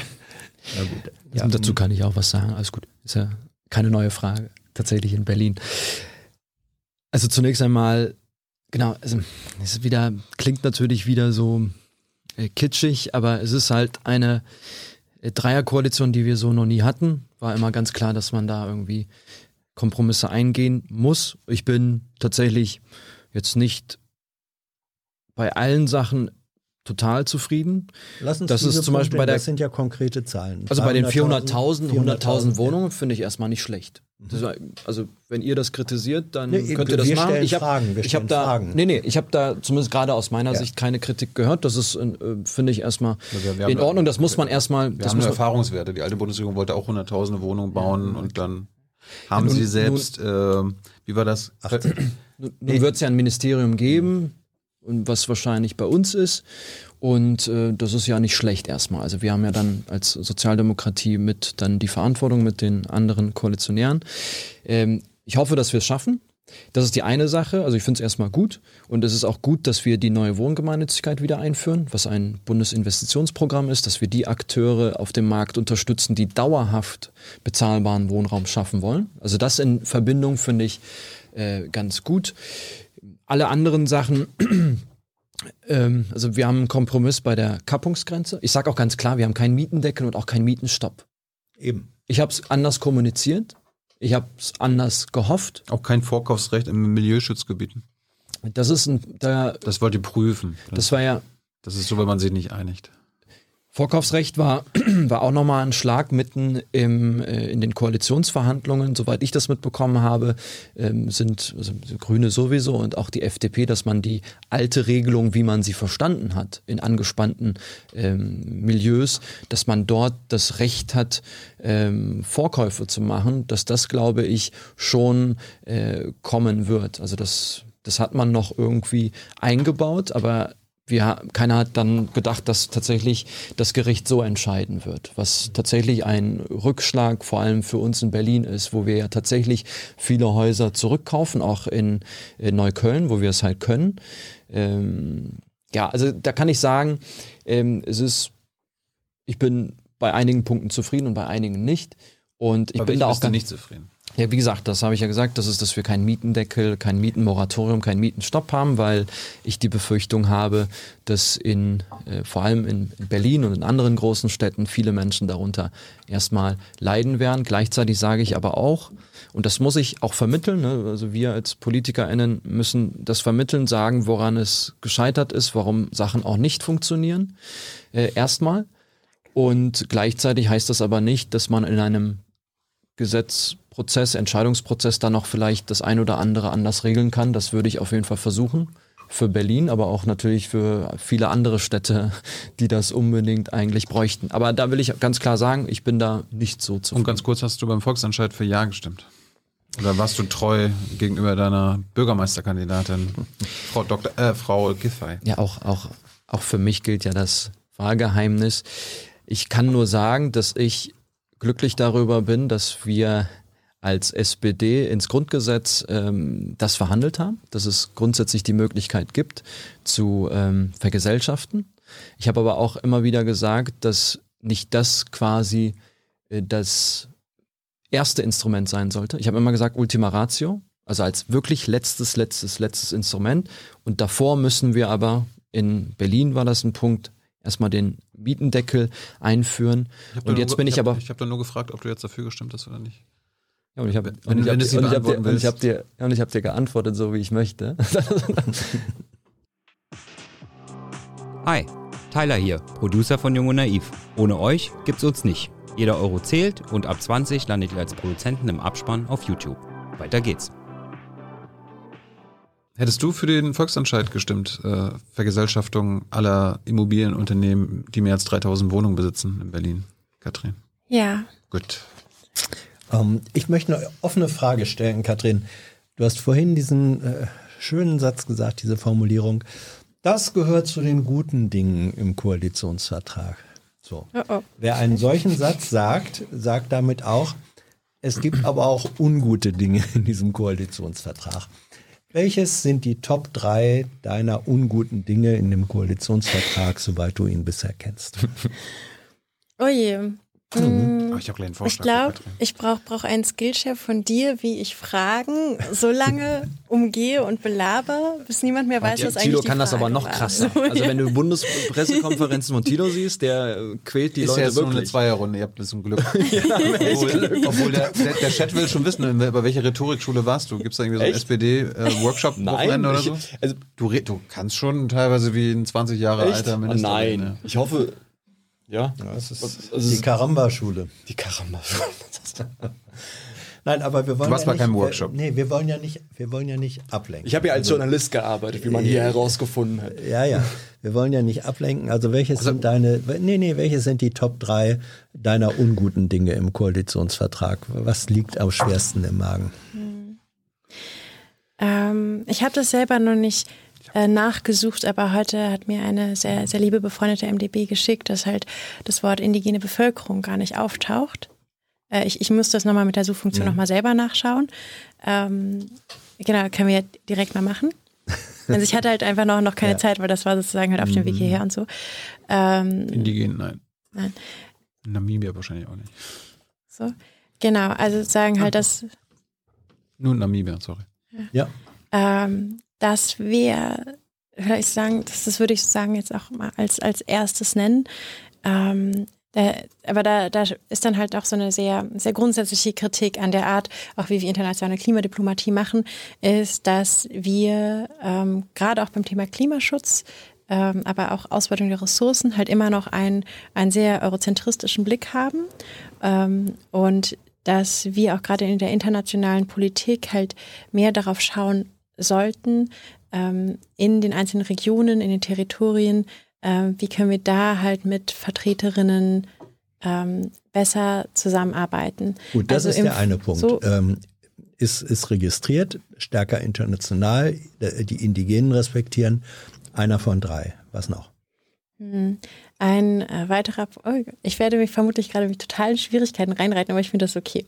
Ähm, Nur zu. so Darum bist du hier. Da, mh, äh, ein Punkt, der mir immer sehr, sehr wichtig war und wo wir die nächsten Jahre sehr hart sein müssen, ist tatsächlich, das hatte ich eben auch schon angesprochen, ist der Neubau und Ausbau von Autobahnen. So. Ähm, Da das, bist du dafür. da bin ich dagegen. So. ähm, das ist natürlich halt jetzt mit der FDP als Koalitionspartner. Und Verkehrsministerium. Äh, Genau, aber auch mit der SPD als Koalitionspartner. Sorry, dass ich damit mal so dissen muss. Autobahnpartei. Es ist, ähm, genau, es ist halt nicht, nicht leicht. Aber wir müssen halt tatsächlich diesen Diskurs führen. Ähm, brauchen wir wirklich überall auf der Welt, äh, in, in Deutschland halt neue Autobahnen oder beziehungsweise größere Autobahnausbauten? Ist das ein Dreiernhaker? Äh, Oder brauchen wir eine, auch gerade mit Blick halt auf, wenn wir Klimaneutralität erreichen wollen, auch eine ganz andere Art von, von Mobilität denken. Also ein ganz anderes System von, von Mobilität. Ähm, weg von Individualverkehr, der, den es natürlich auch immer geben wird, so, aber weg sozusagen mit diesem sehr konzentrierten Fokus darauf, hin zu wirklich besser ausgebauten Bahn, ÖPNV und Fahrrad. Also eine andere Art der Mobilität. So, äh, Lass weg mal von. Hakan direkt antworten dazu. Brauchen wir mehr Autobahnen? Brauchen wir mehr Stadtautobahnen in Berlin? Das stimmt, in Berlin ist auch eine, ne? Die A100. Ja. Da, da ist ja die Sache dafür Ausbau, da, ne? Da, da ist ja die Sache, dass der 16. Bauabschnitt ja schon weitestgehend fertig ist, dass wir da jetzt gesagt haben, wir wollen, dass es jetzt fertig gebaut wird, das finde ich jetzt nicht so schlimm. Das Nord Stream-Argument. Und dass man dann, dass man dann mit, dass man sagt, der 17. Bauabschnitt macht jetzt keinen Sinn. So. Ähm, das war ja die, der Kompromiss. Ähm, und der ist ja in Ordnung. Ich laufe ja jetzt auch nicht morgens bis abends rum und sage, wir brauchen Autobahn. Ich bin genau auch wie bei dir, dass wir Aber sagen, wir müssen den läufst tags rum und sagst, wir brauchen keine Autobahn? öff öffentlichen Personennahverkehr, nee, das tue ich auch wiederum nicht. Es ist, aber es ist ein Thema auf jeden Fall.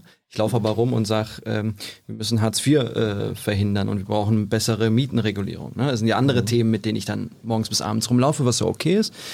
Ähm, deshalb bin ich auch bei dir. Ne? Also öffentlichen Personennahverkehr äh, ähm, ähm, ausbauen, damit die Menschen wirklich auch diese Umstiege haben. Ne? Wenn wenn wenn's kein wenn kein Bus fährt, dass dann die Person dann ein Auto nimmt, alleine durch die Gegend fährt, ist auch wieder klar. Deshalb müssen wir das ausbauen und dafür würde ich auch kämpfen. Ja. Katrin, ich habe noch einen Vorschlag. Ähm, auf deiner auf deinem Twitter-Profil ist ein Tweet angepinnt zum äh, Energiechartervertrag. Oh. Ähm, da erklärst du ja ganz kurz, fossile Konzerne können mhm. mit Milliardenklagen Maßnahmen gegen die Klimakrise torpedieren. Ähm, ich weiß auch, dass Annalena Baerbock massiv gegen den Energiechartervertrag ist und dass Deutschland aussteigen soll. Rate mal, was dazu im Koalitionsvertrag steht. Dass er reformiert werden mhm. soll. Das wird aber nicht funktionieren, weil beispielsweise Länder. Das ist übrigens auch das, ja, was die alte Bundesregierung gesagt hat. Wir wollen, dass das, also Herr Altmaier. Genau, wollen, das wird, das äh, aber genau das ist halt ein Thema, wo ich in die Offensive gehen möchte. Weil eine Reformierung des Energiechartervertrages wird nicht funktionieren, weil das nämlich alle Länder gemeinsam entscheiden müssten. Aber es wird Länder geben, die grundsätzlich Nein sagen werden. Erklär mal ganz kurz, genau, was der Energiechartervertrag ist, warum das der ist so ein, doof ist. Okay, ähm, es ist ein Investitionsschutzabkommen, ein internationales. Äh, das wurde eingeführt, nachdem die UdSSR auseinandergefallen ist, damit halt Konzerne, fossile Konzerne, die Investitionen tätigen in den alten UdSSR-Ländern, ähm, dass deren Investitionen geschützt sind. Nun benutzt aber die fossile Industrie dieses Investitionsschutzabkommen dafür, äh, zu drohen oder tatsächlich Länder zu verklagen, wenn sie Klimaschutzmaßnahmen beschließen. Also äh, mein Lieblingskonzern RWE verklagt gerade die Niederlande, weil die Niederlande 2030 auch aus der Kohle aussteigen wollen. Die Kohlekonzerne haben damit geklagt, äh, damit gedroht zu klagen, weshalb ihnen dann beim Kohleausstieg damals äh, 2038, also der alte, ähm, ihnen 4,3 Milliarden an Entschädigungen versprochen worden sind. Äh, damit sie ja nicht klagen. So. Die Europäische Kommission prüft übrigens gerade diese Entschädigung und wir erwarten auch im nächsten Jahr, dass dann irgendwann die Meldung kommt, dass die halt so nicht rechtens sind. Aber dieser Energiechartervertrag kann halt überall auf der Welt, also in den äh, sehr vielen Ländern, dazu führen, dass selbst wenn Regierungen progressive Klimaschutzmaßnahmen durchführen wollen, sie unter Druck gesetzt werden von fossilen Konzernen, mit der Drohung von Milliardenklagen oder tatsächlichen Klagen, dass sie diese abschwächen oder nicht durchführen. Und deswegen ist dieser Energieschattervertrag so gefährlich. Und deswegen müssen wir da wirklich raus. Und zwar gemeinsam mit anderen Ländern. Denn äh, es gibt da äh, die sogenannte Zombie-Klausel. Wenn man als Land alleine aussteigt, dann sind die Investitionen noch für 20 weitere Jahre gesichert. Oh. Ähm, und deswegen müssen wir zusammen aussteigen mit anderen Ländern, am besten mit der ganzen Europäischen Union, wenn das halt nicht machbar ist, mit so vielen anderen europäischen Ländern wie nur möglich und wir uns dann gegenseitig diese Zombie-Klausel ausschließen. So, das müssten wir jetzt eigentlich tun. Ähm, Wird aber nicht getan werden. Mal schauen. Ich würde jetzt äh, versuchen, in die Offensive zu gehen. Nicht versuchen, sondern ich werde in die Offensive gehen. Und zwar den Klimaminister dann ankacken dafür, oder was? Weil der, also der Wirtschafts- und Klimaminister wird ja offenbar Robert Habeck sein, der dann genau das Amt von Altmaier übernimmt, der für den alten Energiechartervertrag und den mhm. Zustand Deutschland zuständig war. Äh, ich also besuchst du mal Robert Habeck dann im Ministerium. An, an der Stelle. Mal schauen, vielleicht leite ich ihn noch einfach an den Tagebau ein. Also, ähm, also in die Offensive gehen, meine ich halt. Da war er schon, glaube ich, ne? Ähm, bei mir direkt vor Ort noch nicht. Okay. Aber das ist, genau, also in die Offensive gehen, meine ich halt zusammen mit anderen Abgeordneten uns diesem Thema annähen und halt nicht ähm, und nicht nur, weil es jetzt so in einem Koalitionsvertrag steht, der hinter geschlossenen Türen ähm, verhandelt wird, wo wir junge MDBs dann halt auch nicht mit am Tisch saßen. Das muss man ja auch halt sehr, sehr ehrlich sagen. So, ähm, also in, in sozusagen halt in den es ist so ähnlich wie bei den UN-Klimakonferenzen. Am Ende ist es dann plötzlich halt eine sehr kleine Gruppe in einem geschlossenen Raum, die die großen Entscheidungen trifft. Und über eure Köpfe hinweg. Ähm, ja, auf den UN-Klimakonferenzen sagen wir immer, je wichtiger eine Sitzung, ähm, desto weniger Frauen, desto weniger Frauen aus den Ländern des globalen Südens. Also die Menschen, die es am meisten betrifft, sind nicht am Verhandlungstisch. Und das muss man jetzt auch sehr, sehr ehrlich sagen, dass am Ende des Tages ja dieser Koalitionsvertrag natürlich dann halt in der letzten Nacht ähm, nicht jetzt von den jüngsten Mitgliedern im Bundestag mitverhandelt worden ist. So, wir haben sehr viel reingegeben. Wir haben wochenlang natürlich unsere Themen gesetzt. Wir haben einiges rausbekommen. Also sehr viele junge Abgeordnete haben unglaublich gestritten für ihre Themen. Ähm, ähm, genau. Und deswegen sehe ich aber auch da unser Recht, jetzt in die Offensive zu gehen, zu sagen, okay, bei diesem Thema müssen wir noch nacharbeiten, beziehungsweise wir machen unsere eigenen Vorschläge. Ähm, und werden ein sehr aktives Parlament, weil das ist ja auch unsere Aufgabe. Hakan, welches Verhältnis hast du zu Abschiebungen? Ja, also schwieriges Verhältnis, weil ich auch weiß, was für Schicksale dahinter sind. Und ich weiß, dass es auch in dem, dass es heute einen Tweet gab, unter dem Tweet, den, den ihr gemacht mhm. habt, ähm, dass ich aber auch glaube, dass das Asylsystem so funktionieren muss, dass wir vielen Menschen, die hier hinkommen und einen Asylgrund haben, entsprechend auch dann hier bleiben können, wenn sie auch eine Ausbildung haben, wenn sie von Krieg und Gewalt geflohen sind. Dass es aber auch wenige Menschen gibt, die zumindest über dieses Verfahren kein juristisches Bleiberecht haben. Dass man da guckt, dass man die Menschen dann zurückführt. Was aber nicht sein darf, was es ja gab, und da habe ich auch dagegen protestiert, auch gegen ähm, auch gegen meine eigene Partei teilweise auch, dass einige gesagt haben, man bis vor kurzem noch in Anführungsstrichen, dass man nach Afghanistan zurückführt. Also das kann natürlich nicht sein. Ist egal, wenn, wenn in einem Land noch Krieg ist, Bürgerkrieg ist, die Gefahr groß ist, dass dieser Mensch, wenn man ihn zurückfährt, äh, zurückführt, sterben könnte, dann bin ich dagegen habe das auch gesagt, deshalb ähm, ein Abschiebeverbot nach Afghanistan äh, hat immer für mich Sinn gemacht, habe ich auch immer vertreten. Ähm, es gab aber trotzdem äh, Rückführungen und die halte ich nach wie vor für falsch und habe das auch so kommuniziert. Koalitionsvertrag wörtlich, wir starten eine Rückführungsoffensive, um Ausreisen konsequenter umzusetzen, insbesondere die Abschiebung und dann von Straftätern und Gefährdern. Der Bund wird die Länder bei Abschiebungen künftig stärker unterstützen. Rückführungsoffensive. Was hat denn Seehofer bisher gemacht? Ja, das, also hätte zu man. Wen, zu wenig abgeschoben? Wie, wie, kommt dir so ein Satz vor? Den, den kennst du ja. Das ist quasi Ausländer raus. So würde ich jetzt nicht sagen. Es ist jetzt kein, kein Wort, das ich jetzt so nutzen würde. Ich weiß jetzt auch nicht, wie die das im, also da sind jetzt auch keine Zahlen mhm. genannt. Wie gesagt, es steht aber auch drin, dass man weiter oben, dass man den Menschen auch hier in Bleiberecht zugesteht, wenn sie die entsprechenden Asylgründe haben, dass man die Integration hier voranbringen mhm. möchte, wenn die Menschen hier eine Ausbildung haben, dass sie, auch wenn sie quasi dann vorher nicht so den richtigen Asylgrund hatten, dass sie trotzdem bleiben.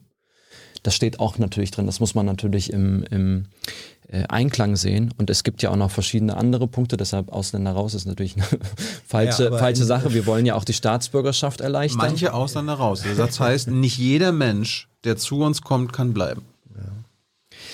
Ich ja Den Satz würdest du unterschreiben als, als Abgeordneter, als deutsches Mitglied des Bundestages? Da auch nochmal, wie gesagt, wir haben ein, Asyl, wir haben ein Asylsystem, Menschen können hierhin kommen, wenn sie vor Krieg und Gewalt fliehen, wenn sie bedroht werden.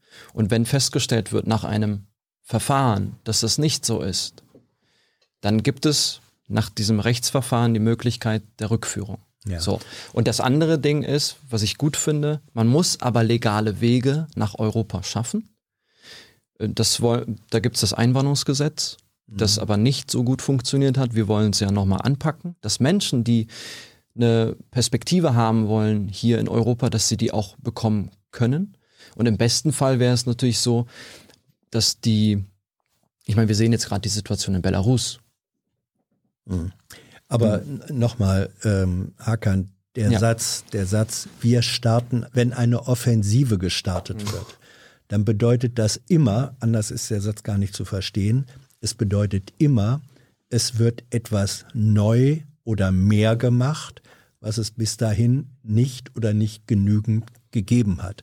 Sonst wäre das keine Offensive. Dieser Satz bedeutet, diese Koalition setzt sich dafür ein, dass mehr rückgeführt oder wegen mehr abgeschoben wird. Der Chat, das, der, das Chat, der, Chat so meint, drin. der Chat meint, der Satz könnte auch aus dem Koalitionsvertrag von AfD und CDU stammen. Kathrin, wie, wie stehst du zu dem Thema? Bist du auch der Meinung, nicht jeder Mensch, der zu uns kommt, kann bleiben? Und dass wir eine Rückführungsoffensive bleiben, äh, brauchen? Nein, wir haben Platz. Also, ich finde, abschieben ist immer unmenschlich. Ähm, und ich finde es ehrlich gesagt, ähm, so fühle ich mich da eher sehr, sehr unwohl, auch als, als, äh, sagt man das, als weiße Person, äh, die in einer Gesellschaft lebt, die reich ist, aufgrund dessen, dass halt andere, andere Regionen ausgebeutet sind. Und also ich finde das eher halt dann sehr geschichtsvergessen, dann zu sagen, Menschen sollen wieder abgeschoben werden. Ähm, und ähm, genau, also ich finde, wir haben genug Platz für alle Menschen, ähm, dass wir nicht länger abschieben sollten. Und ähm, halt auch im Sommer war ich auch auf Einladung von Seerettungsorganisationen.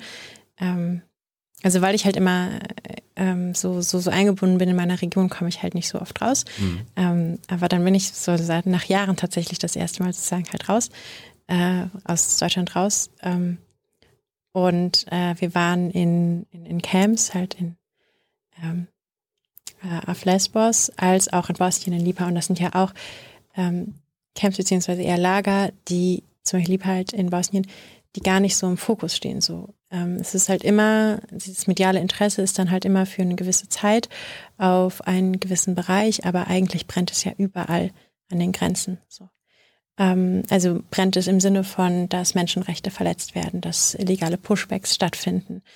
Ähm, und ein, eine humane europäische ähm, Politik ausgerichtet auf die Menschenrechte würde tatsächlich bedeuten, dass keine illegalen Pushbacks mehr stattfinden, dass halt Menschen, die halt zu uns kommen, äh, dass man ihnen halt Schutz gewährt. So und, ähm, Beispiel Belarus, was würde mit den Menschen da an der, an der Grenze passieren, nach deiner Vorstellung? Menschenrechts. Letztens ähm, gab es auch Busse von der Zivilgesellschaft, die dort in die Richtung gefahren sind. Äh, wurden nicht von, durchgelassen. Die wurden nicht durchgelassen, mhm. genau. Und meine Vorstellung ist, dass wir die Menschen, die dort halt jetzt in dieser, ich nenne es jetzt einfach mal Todeszone ist, weil halt dort Menschen halt einfach sterben, mhm. erfrieren, mhm. ähm, auch Kinder, äh, dass wir die Menschen einfach zu uns herholen und bei uns verteilen, in Sicherheit bringen. Das ist für mich Humanität. Und das ist für mich Einstehen für Menschenrechte. Und natürlich ist es jetzt äh, vermutlich kompliziert, das mit der polnischen Regierung auszuhandeln oder mit der belarussischen Regierung. Aber warum nicht? Warum sollte man es nicht versuchen? Ähm, ja, wenn man die Polen sagt, wir nehmen die.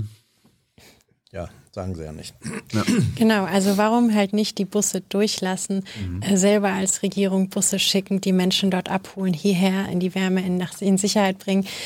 Bei uns am Tagebau, wir haben einige Dörfer gerettet. Äh, sehr viele Häuser stehen leer, die sind noch im sehr guten ähm, Zustand. Also da können die Menschen direkt einziehen und sind herzlich willkommen. Wenn die Grünen bekommen das Außenministerium, kannst du ja mal deiner Außenministerin dann mit auf den Weg geben. Ich glaube, wir werden morgen verkünden, wel, wer welche Ministerien erhält. so, soll das, soll das Hast du irgendeine Wette, dass es nicht Frau Baerbock wird, die Außenministerin wird? Nein, ich glaube, das ist relativ klar. Ja. Und das freut mich auch ehrlich gesagt, weil sie ähm, eine sehr ähm, also immer die Unterhaltung, die ich mit ihr hatte, da hat sie halt mir einfach immer sehr, sehr deutlich gezeigt, wie ähm, dass, ähm, da, dass ihr wirklich halt dann auch um die Einhaltung der Menschenrechte halt geht. Also dass sie halt wirklich halt mit, ähm, also wir haben uns halt primär halt über Klimagerechtigkeit unterhalten, aber sozusagen halt immer die Gespräche, die ich mit ihr geführt habe, die waren halt unglaublich lebendig, solidarisch und wir waren immer so auf einen Nenner. Du gehörst ja wahrscheinlich zum linken Flügel bei den Grünen. Äh, findest du es okay, dass jetzt die Realos drei oder vier Ministerien bekommen sollen von euren fünf? Ist das im grünen Sinne? Also es ist ähm, ist ja morgen wird mhm. das verkündet, es sei denn, äh, während wir gesprochen haben, wurde irgendwas verkündet, äh, was ich jetzt noch nicht weiß. Da findet gerade ein heftiges Tauziehen statt. Äh, genau. Also ich mhm. glaube, was ja sehr viele Grüne auch geäußert haben, äh, wäre es natürlich sehr schön gewesen, wenn wir das Verkehrsministerium erhalten hätten, weil gerade im Verkehrsbereich sind immer noch 20 Prozent der Treibhausgasemissionen ansteigend, müssen wir sehr viel machen. So, also das hätte ich halt eigentlich sehr. Das wird jetzt ein Freiheitsministerium um benannt habe ich jetzt. Und dir. Ja. ähm, Der Chat will wissen, wie ihr findet, dass es jetzt einen Christian Lindner Finanzminister geben wird. Freut ihr euch? Also wäre ich jetzt gefragt worden, was ja, ich nicht gut bist, finde ja. im Koalitionsvertrag, ja. hätte ich gesagt, jetzt, jetzt, den ganzen Bereich. Ich habe jetzt gerade jetzt aber Christian Lindner. Ja, nee, aber, aber ich komme ja noch zur Verbindung. Ich ah, okay, okay. Das, das, soll er ruhig sagen dürfen, ja. Genau, also ich hätte, mir, Frage, ich beantworte ich hätte, hätte mir da natürlich mehr gewünscht. Wir, also eine Reichensteuer wäre ein guter Punkt gewesen, eine Vermögenssteuer wäre ein guter Punkt gewesen, Erbschaftssteuer. Es gab viele Steuern, die ähm, glaube ich, sinnvoll gewesen wären. Jetzt kriegst du eine War aber natürlich ganz klar, dass das, das wurde ganz schnell kommuniziert, dass das mit der FDP nicht geht, weil sie, ja, sagen wir mal, andere WählerInnen haben, die sie gewählt haben für etwas, wofür sie stehen. Das ist in der Demokratie so und das finde ich so im Gesamtergebnis schade. Weil wir werden die äh, Vermögensungleichheit, die wir in Deutschland haben, so nicht überwinden können, sage ich auch ganz klar. Was bedeutet es für das Gesamtergebnis, ähm, auch im Hinblick auf vier kommende Jahre Politik, dass der Einzige, der im Kabinett ein Vetorecht hat, der Finanzminister ist? Die Grünen wollten Vetorecht für Klimafragen. Habt ihr auch Wir haben also, einen Klimacheck. Ja, das Schön. ist, ja. Hat die alte Check Regierung heißt- auch schon gehabt. Check heißt, wir gucken mal. Und Ja. Vetorecht heißt Niet. Das kann nur äh, die FDP. Also die hat sozusagen einen, einen automatischen Fuß am Gaspedal, wenn sie will. Ah, auf dem. Mal schauen, Bremspedal. mal sorry. schauen. Also, Andersrum. ja, ja. Ähm, wie sagt man das? Wir, ähm, also die, die äh, Ministerien müssen sich jetzt auch erstmal bilden. Also das Transformations- Ähm, Hat kein wenn, Vetorecht. wenn man es, genau, aber es kommt ja sehr oft auch darauf an, ähm, wie man äh, zusammenarbeitet und wie hart man dann auch äh, Ministerien leitet oder wie hart man sich halt auch bei anderen dann einmischt. So deswegen würde ich da tatsächlich sagen, okay, lass uns vielleicht dann mal in einem halben Jahr Revue passieren lassen. Ähm, und wie, wie das halt jetzt die ersten Monate gelaufen ist. Ähm, und ich würde halt Robert da auch jetzt erstmal sozusagen halt auch mein, mein Vertrauen geben, ähm, dass er sein Ministerium irgendwie gut leiten wird. Und ähm, ja, aber ich bin doch immer ein sehr höflicher und liebevoller Mensch. Ein, ja, noch, noch ein Sei Wort es geht um von die fossile Industrie. äh, Hackern, äh, von dir bitte dazu. Ähm, sind diese ganzen neuen Aufgaben, vor allem auch die sozialen, zu wuppen, zu bewältigen mit den Etats, die wir da haben? Wir bekommen aller Voraussicht nach einen Bundeskanzler, der eine Finanzministererfahrung hat und ähm, der die Schuldenbremse als Prinzip aber sowas von hochhält. Ist das nicht auch? Und dann hast du einen, einen neuen Finanzminister, der in dem Punkt nichts anderes will. Wie soll denn da die schöne neue Reformwelt finanziert werden? Wir haben ja mehr Steuereinnahmen, soweit ich weiß. Das können wir dafür nutzen und wir wer- werden ja bis 2023 weiterhin so fahren, wie wir jetzt gerade gefahren sind. Also es wird keine Schuldenbremse geben. Und ich glaube und hoffe, dass das Geld erstmal reicht. Aber ich habe ja gerade auch gesagt, wir hätten noch mehr gebraucht. Aber das kriegen wir halt nicht in, weil, hin, weil wir das Steueraufkommen nicht haben, weil wir keine Steuererhöhungen für die 5% der reichsten Deutschen nicht haben. Ihr könnt So, ja- ihr man hätte da ihr- natürlich mehr machen Ihr können. könntet doch unsinnige Ausgaben streichen, aber davon steht auch nichts drin. Zum Beispiel die Klimaschädensubventionen, da gibt man 65 Milliarden Euro im Jahr aus. Finde ich auch nicht gut. Müssen Grundsätzlich. wir auch in die Offensive gehen. Ja. Grund, Steht auch im Koalitionsvertrag. Man prüft aber ein bisschen was. Aber grundsätzlich von der Funktionsweise einer neuen Regierung, da ist ja jetzt nicht so, dass äh, da jetzt eine, eine Person sich querstellen kann, sondern man entscheidet ja gemeinsam. Es wird Koalitionsausschüsse geben, vor allem zu strittigen Punkten, wenn sich da jemand querstellt. Und im Grundgesetz, in Anführungsstrichen auch nur, ne, ähm, gibt es ja eine Richtlinienkompetenz des Bundeskanzlers und jetzt nicht des ähm, eines Ministers. Aber auch da muss man ja auch erstmal zusammenarbeiten ähm, und in den Koalitionsausschüssen das irgendwie klären. Äh, deshalb bin ich da jetzt auch kein Fan, weil man von ganze Zeit von Vetos spricht von irgendwelchen Ministern, weil das wird gemeinsam entschieden werden. Bitte kurze Antwort, Chat. Wir Ja. wissen, soll Karl Lauterbach Gesundheitsminister werden. Die SPD bekommt das Gesundheitsministerium. Ich finde das, was er sagt, ganz gut, aber es, das entscheidet letztendlich wahrscheinlich Was Olaf sagt Scholz. Hakan? Kennst du einen besseren Kandidaten bei der SPD? Ich weiß jetzt nicht gerade, wie die, wie die Zusammensetzung ist. Fragt mich äh, gerne morgen. Ich weiß, wir sind auf jeden Fall für Gleichstellung, weil die FDP drei Männer offenbar reinschickt ins Rennen. Und ähm, es Dafür, ist- dafür die Grünen eine Frau mehr. ja, deshalb, also wir, wir beiden, wir morgen. beiden, ja wahrscheinlich, also ne, und äh, das muss man sich ja auch nochmal Ihr müsst das angucken. ausbaden. Wir haben viele gute Leute, Aber wenn du die sie auch aussuchen könntest, würdest du auch Karl Lauterbach als Gesundheitsminister haben wollen? Da müsste ich mir ja erstmal Gedanken Oh. machen, wirklich. Ach, ich finde ihn in, in, Ordnung, aber Du hast es dir gibt noch auch. keine Gedanken gemacht, ob Lauterbach nach diesen, Nein, ich weiß nicht wie vielen Auftritten. Mir geht es um Inhalte, haben. wie ihr wisst. Deshalb habe ich mir jetzt Nicht? wirklich, wir beide haben nicht über Personal nachgedacht. Okay. Wirklich nicht. Gut, äh, Oder? Ich fände Karl schon cool. okay, dann, ja. Eine Grüne hat, hat eine Ja, ist okay. Ich finde ihn ja auch gut, habe ich ja gesagt. Ich finde ihn ja auch gut. Kollegen. Gut, Ja. äh, wir wollen wissen, in welchen Ausschuss möchtest du landen? Ich habe tatsächlich Innen- und Bildung angegeben. Und als weitere, also es ist ja so eine Priorität, ob man da reinkommt, ist immer eine andere Sache. Ich habe auch noch äh, Familie und Außenpolitik angegeben. Ich weiß aber am Ende des Tages nicht, wo ich landen werde. Für mich, für mich ist aber klar, dass ich, also im Wahlkreis macht man sowieso alle Themen, ähm, aber man muss sich im Bundestag entscheiden für gewisse Ausschüsse. Und die habe ich erstmal genannt und bin dann gespannt, was passiert. Arbeit und Soziales hätte ich beinahe genannt, aber da kriegt man immer die Rückmeldung, da kommt man nicht rein, weil alle da wollen und es gibt vielleicht sowas wie ein Jeder Senioritätsprinzip. Da rein, so, das ist halt vielleicht, ja, das ist ein bisschen schwieriger, deshalb habe ich es jetzt erstmal nicht genannt, aber werde morgens bis abends in meinem Wahlkreis Arbeit und Soziales machen. Natürlich. Katrin, welchen Ausschuss? Wenn du aussuchen kannst, wo willst du rein? Ähm, da, wo Klima und Energie ist und dadurch, dass sich jetzt das Wirtschafts-Energie-Klimaministerium gebildet hat, wäre das natürlich sehr nice und ich kann mir gerade nicht vorstellen oder ich habe halt noch keinen Vibe erhalten, dass das irgendwie nicht gehen sollte bei mir. Okay, du möchtest ein Pain in the Ass von Robert Habeck werden. Nein, wir verstehen uns sehr gut. Ja und? Aber er hat eine andere Rolle als du. Er ist der Minister.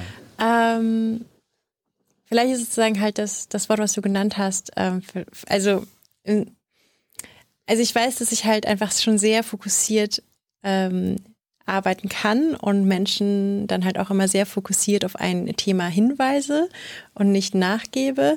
Ähm, aber vielleicht ein anderes Wort. So. Ähm, eher, ich freue mich auf die gemeinschaftliche Zusammenarbeit, um den Kohleausstieg. Du möchtest schnell gern zu eine hartnäckige Solidarität praktizieren, ja? Das ist? Äh, Vielleicht ist das, das richtig formuliert, ja. Gut, äh, letztes Mal hatten wir FDPler dabei, die haben ein bisschen unterschiedlich geantwortet, vielleicht auch als ihr jetzt äh, Thema Nebeneinkünfte. Ihr seid ja Abgeordnete, äh, werdet ihr Nebeneinkünfte haben? Oder Nebentätigkeiten?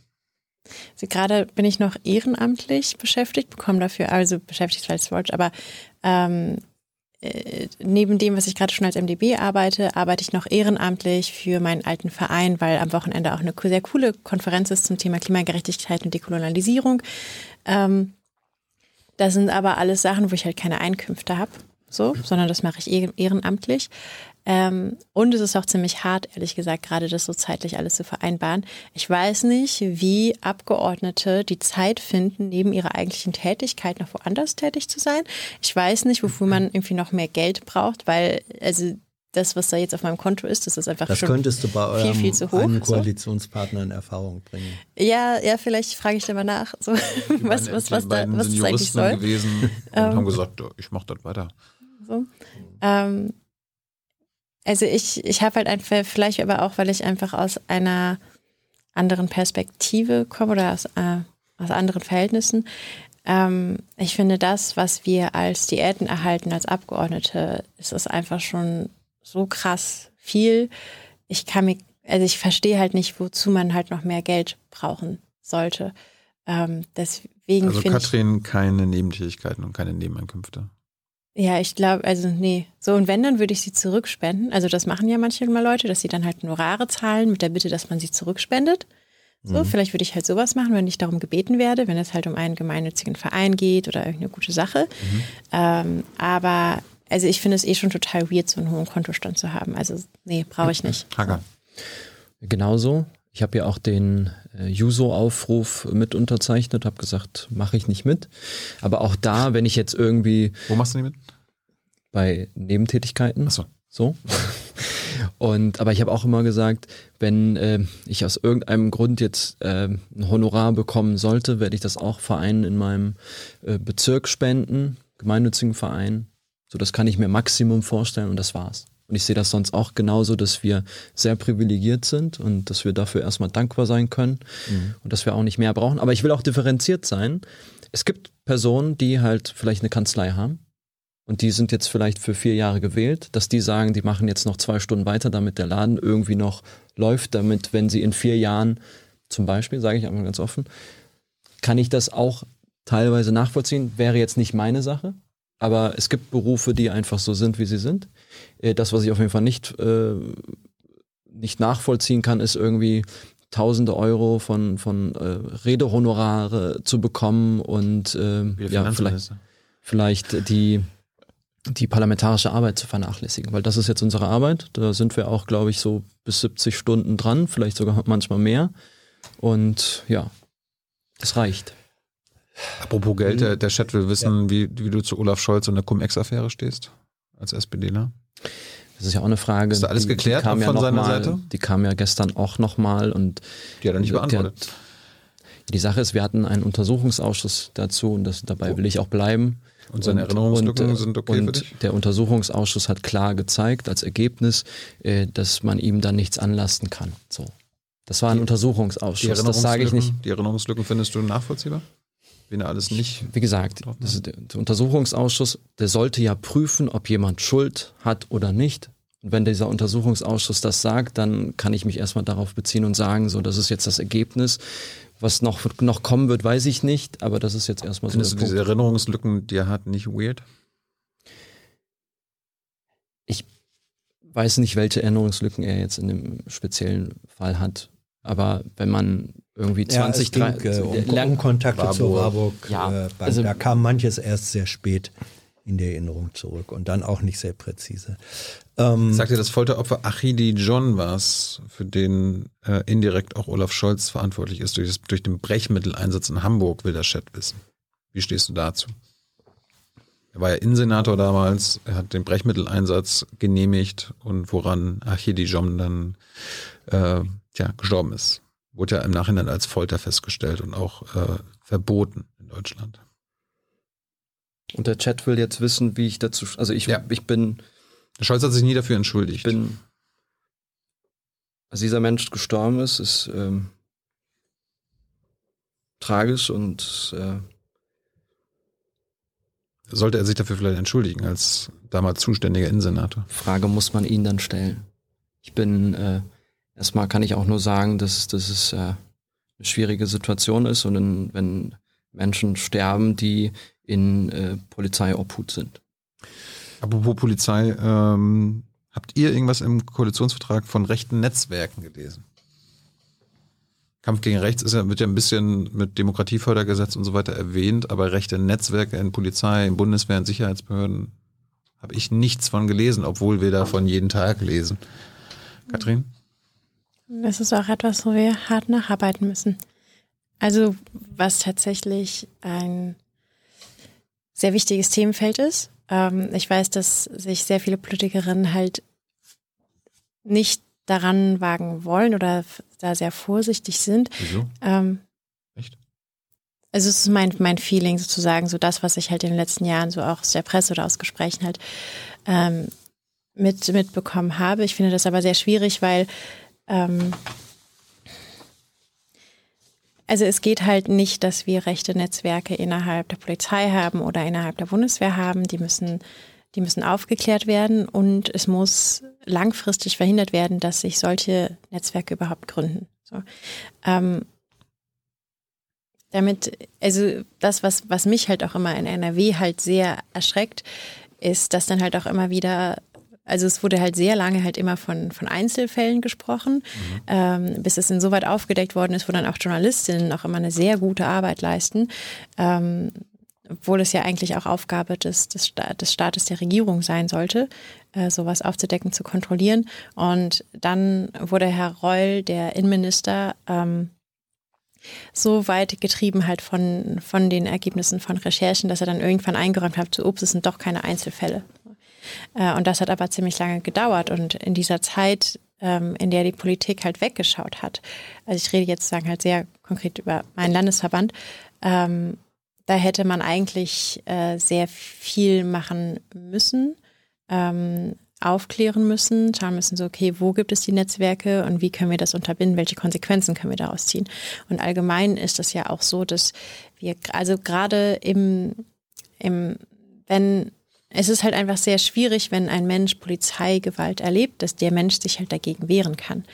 Ähm, und das passiert leider viel zu häufig. Die Dunkelziffer ist aber auch sehr hoch, denn sehr viele Menschen trauen sich nicht, ähm, zum Beispiel eine, eine Anzeige zu machen, weil sie dann damit rechnen müssen, automatisch eine Gegenanzeige zu erhalten. Ähm, das ist auch etwas, was wir im Rheinland halt sehr viel erlebt haben, dadurch, dass wir natürlich sehr viel Polizeikontakt auch hatten äh, und es dann zu mehreren Fällen von Polizeigewalt auch gekommen ist. Äh, ein lieber Freund von mir, der dann äh, einmal auch verprügelt worden ist, der hat sich dann dagegen gewehrt, aber das war halt jahrelang, war das ein Märtyrium sozusagen vor den Gerichten, ähm, sich, sich dadurch zu, zu, wirklich zu schlagen und sich zu behaupten. Und das zu können, das ist ja halt, ähm, das, das nimmt einem Menschen halt einfach unglaublich viel Verlangtes ab. Und ich kenne sehr, sehr viele Menschen, die Polizeigewalt erlebt haben, äh, die sich aber halt nicht halt wehren konnten oder dagegen Anzeige erstatten konnten, weil es ja noch bei sehr vielen auch darum geht, ähm, dass man sich dann auch, ähm, also der Eigenanonymität sozusagen ich denn ja auch, das war echt viel, viel. Es ist auf jeden Fall ein riesiges Problem, was wir angehen ja. müssen. Konkrete Frage, werdet ihr euch dafür aus dem Chat, werdet ihr euch dafür einsetzen, dass NSU-Akten, es sind nicht alle, aber immerhin ein, einzelne, nicht für 120 Jahre verschlossen bleiben. Da hat der Bundesverfassungsschutz ja auch einiges mit zu tun. Im Ministerium wird SPD geführt sein. Ist das legitim, Akten 120 Jahre lang geschlossen Haben die Grünen übrigens in Hessen mit, mitbestimmt. Ja, ja. ja, die Grünen in Hessen haben auch die, den Dannenröder mitgemacht, ne? Ja. Gen genau. Ähm, genau, es ist es nicht okay. in der gleichen Partei, ne? Die Hessischen Grünen und du? Ja, ja, aber jetzt ja. lass uns mal bei den, ich bei den, auf dem Baum äh, bei den NSU-Akten. Also, werdet ihr äh, etwas, werdet ihr versuchen, etwas dagegen zu tun, dass diese Akten 120 Jahre lang verschlossen bleiben? Ja. Ich glaube, die Frage ist sofort öffnen, nicht 110 Jahre oder so. Ne? Mhm. Ja. Schon klar. Ja. Sofort öffnen wäre gut. Mhm. Also NSU ist nicht, glaube ich, zu Ende. Da müssen wir auf jeden Fall noch ja, mehr herausfinden und äh, diese Akten könnten auf jeden Fall helfen. Mhm. Wir möchten noch zwei Punkte mit euch besprechen. einen dritten ähm, noch. Wow. Einen dritten noch, okay. Äh, die zwei, die ich kenne, oder der eine von den beiden ist Lobbykontakte und Transparenz. Ähm, inwiefern habt ihr schon Post bekommen? Sind Lobbyisten an euch herangetreten? Wenn ja, wie seid ihr damit umgegangen? Wenn nein, warum nicht? Seid ihr so uninteressant für die? Und sollen solche Kontakte, wenn sie stattgefunden haben, äh, transparent gemacht werden? Fangen wir an. Also die, die erste Post, die ich abgeholt habe, es gab ja ein paar Insta-Stories, da habe ich jetzt nicht groß äh, Videos gemacht, aber ich habe auch gesagt, 90 Prozent von, von der Post, die wir bekommen, muss ich auch ganz klar sagen, werfe ich auch weg. Mhm. Du musst äh, vorne ranschreiben, bitte keine Werbung einschmeißen. Das hilft. Gut, das ist, bitte ja, kein Lobbyismus. Das, das wäre wär auf jeden Fall ein interessanter, ja. das wäre witzig auf jeden ja. Fall. Ähm, sonst kriegt man aber auch ähm, Anschreiben von Organisationen wie Save the Children oder so, zum mhm. Beispiel, die sich dafür einsetzen, für Kinderrechte einsetzen. Dann kann man natürlich auch sagen, es ist natürlich auch eine gewisse Art von Lobby. Ähm, die kann man jetzt Kulturlobby nennen oder soziale Lobby. Das, da muss man halt unterscheiden, denke ich. Manche sagen, Gewerkschaften sind auch Lobbyorganisationen. Ja, kann man auch so sagen. Das ist natürlich anders, vor allem jetzt als Sozialdemokrat. Wenn mhm. Verdi mich anschreibt oder DGB, dann ist das ein Kontakt, Kontakt, den ich wichtig, ja. würde ich jetzt nicht vermeiden, sondern ja. treffe ich mich mit den Leuten mhm. äh, und, und gut ist. Und wenn mich jetzt jemand fragt, mit wem hast du dich getroffen, das ist mein, mein in meinem Kalender steht es drin. Ich, wir schreiben uns auch auf, mit wem wir uns jetzt gerade äh, treffen. Also sämtliche Lobbykontakte werden transparent gemacht.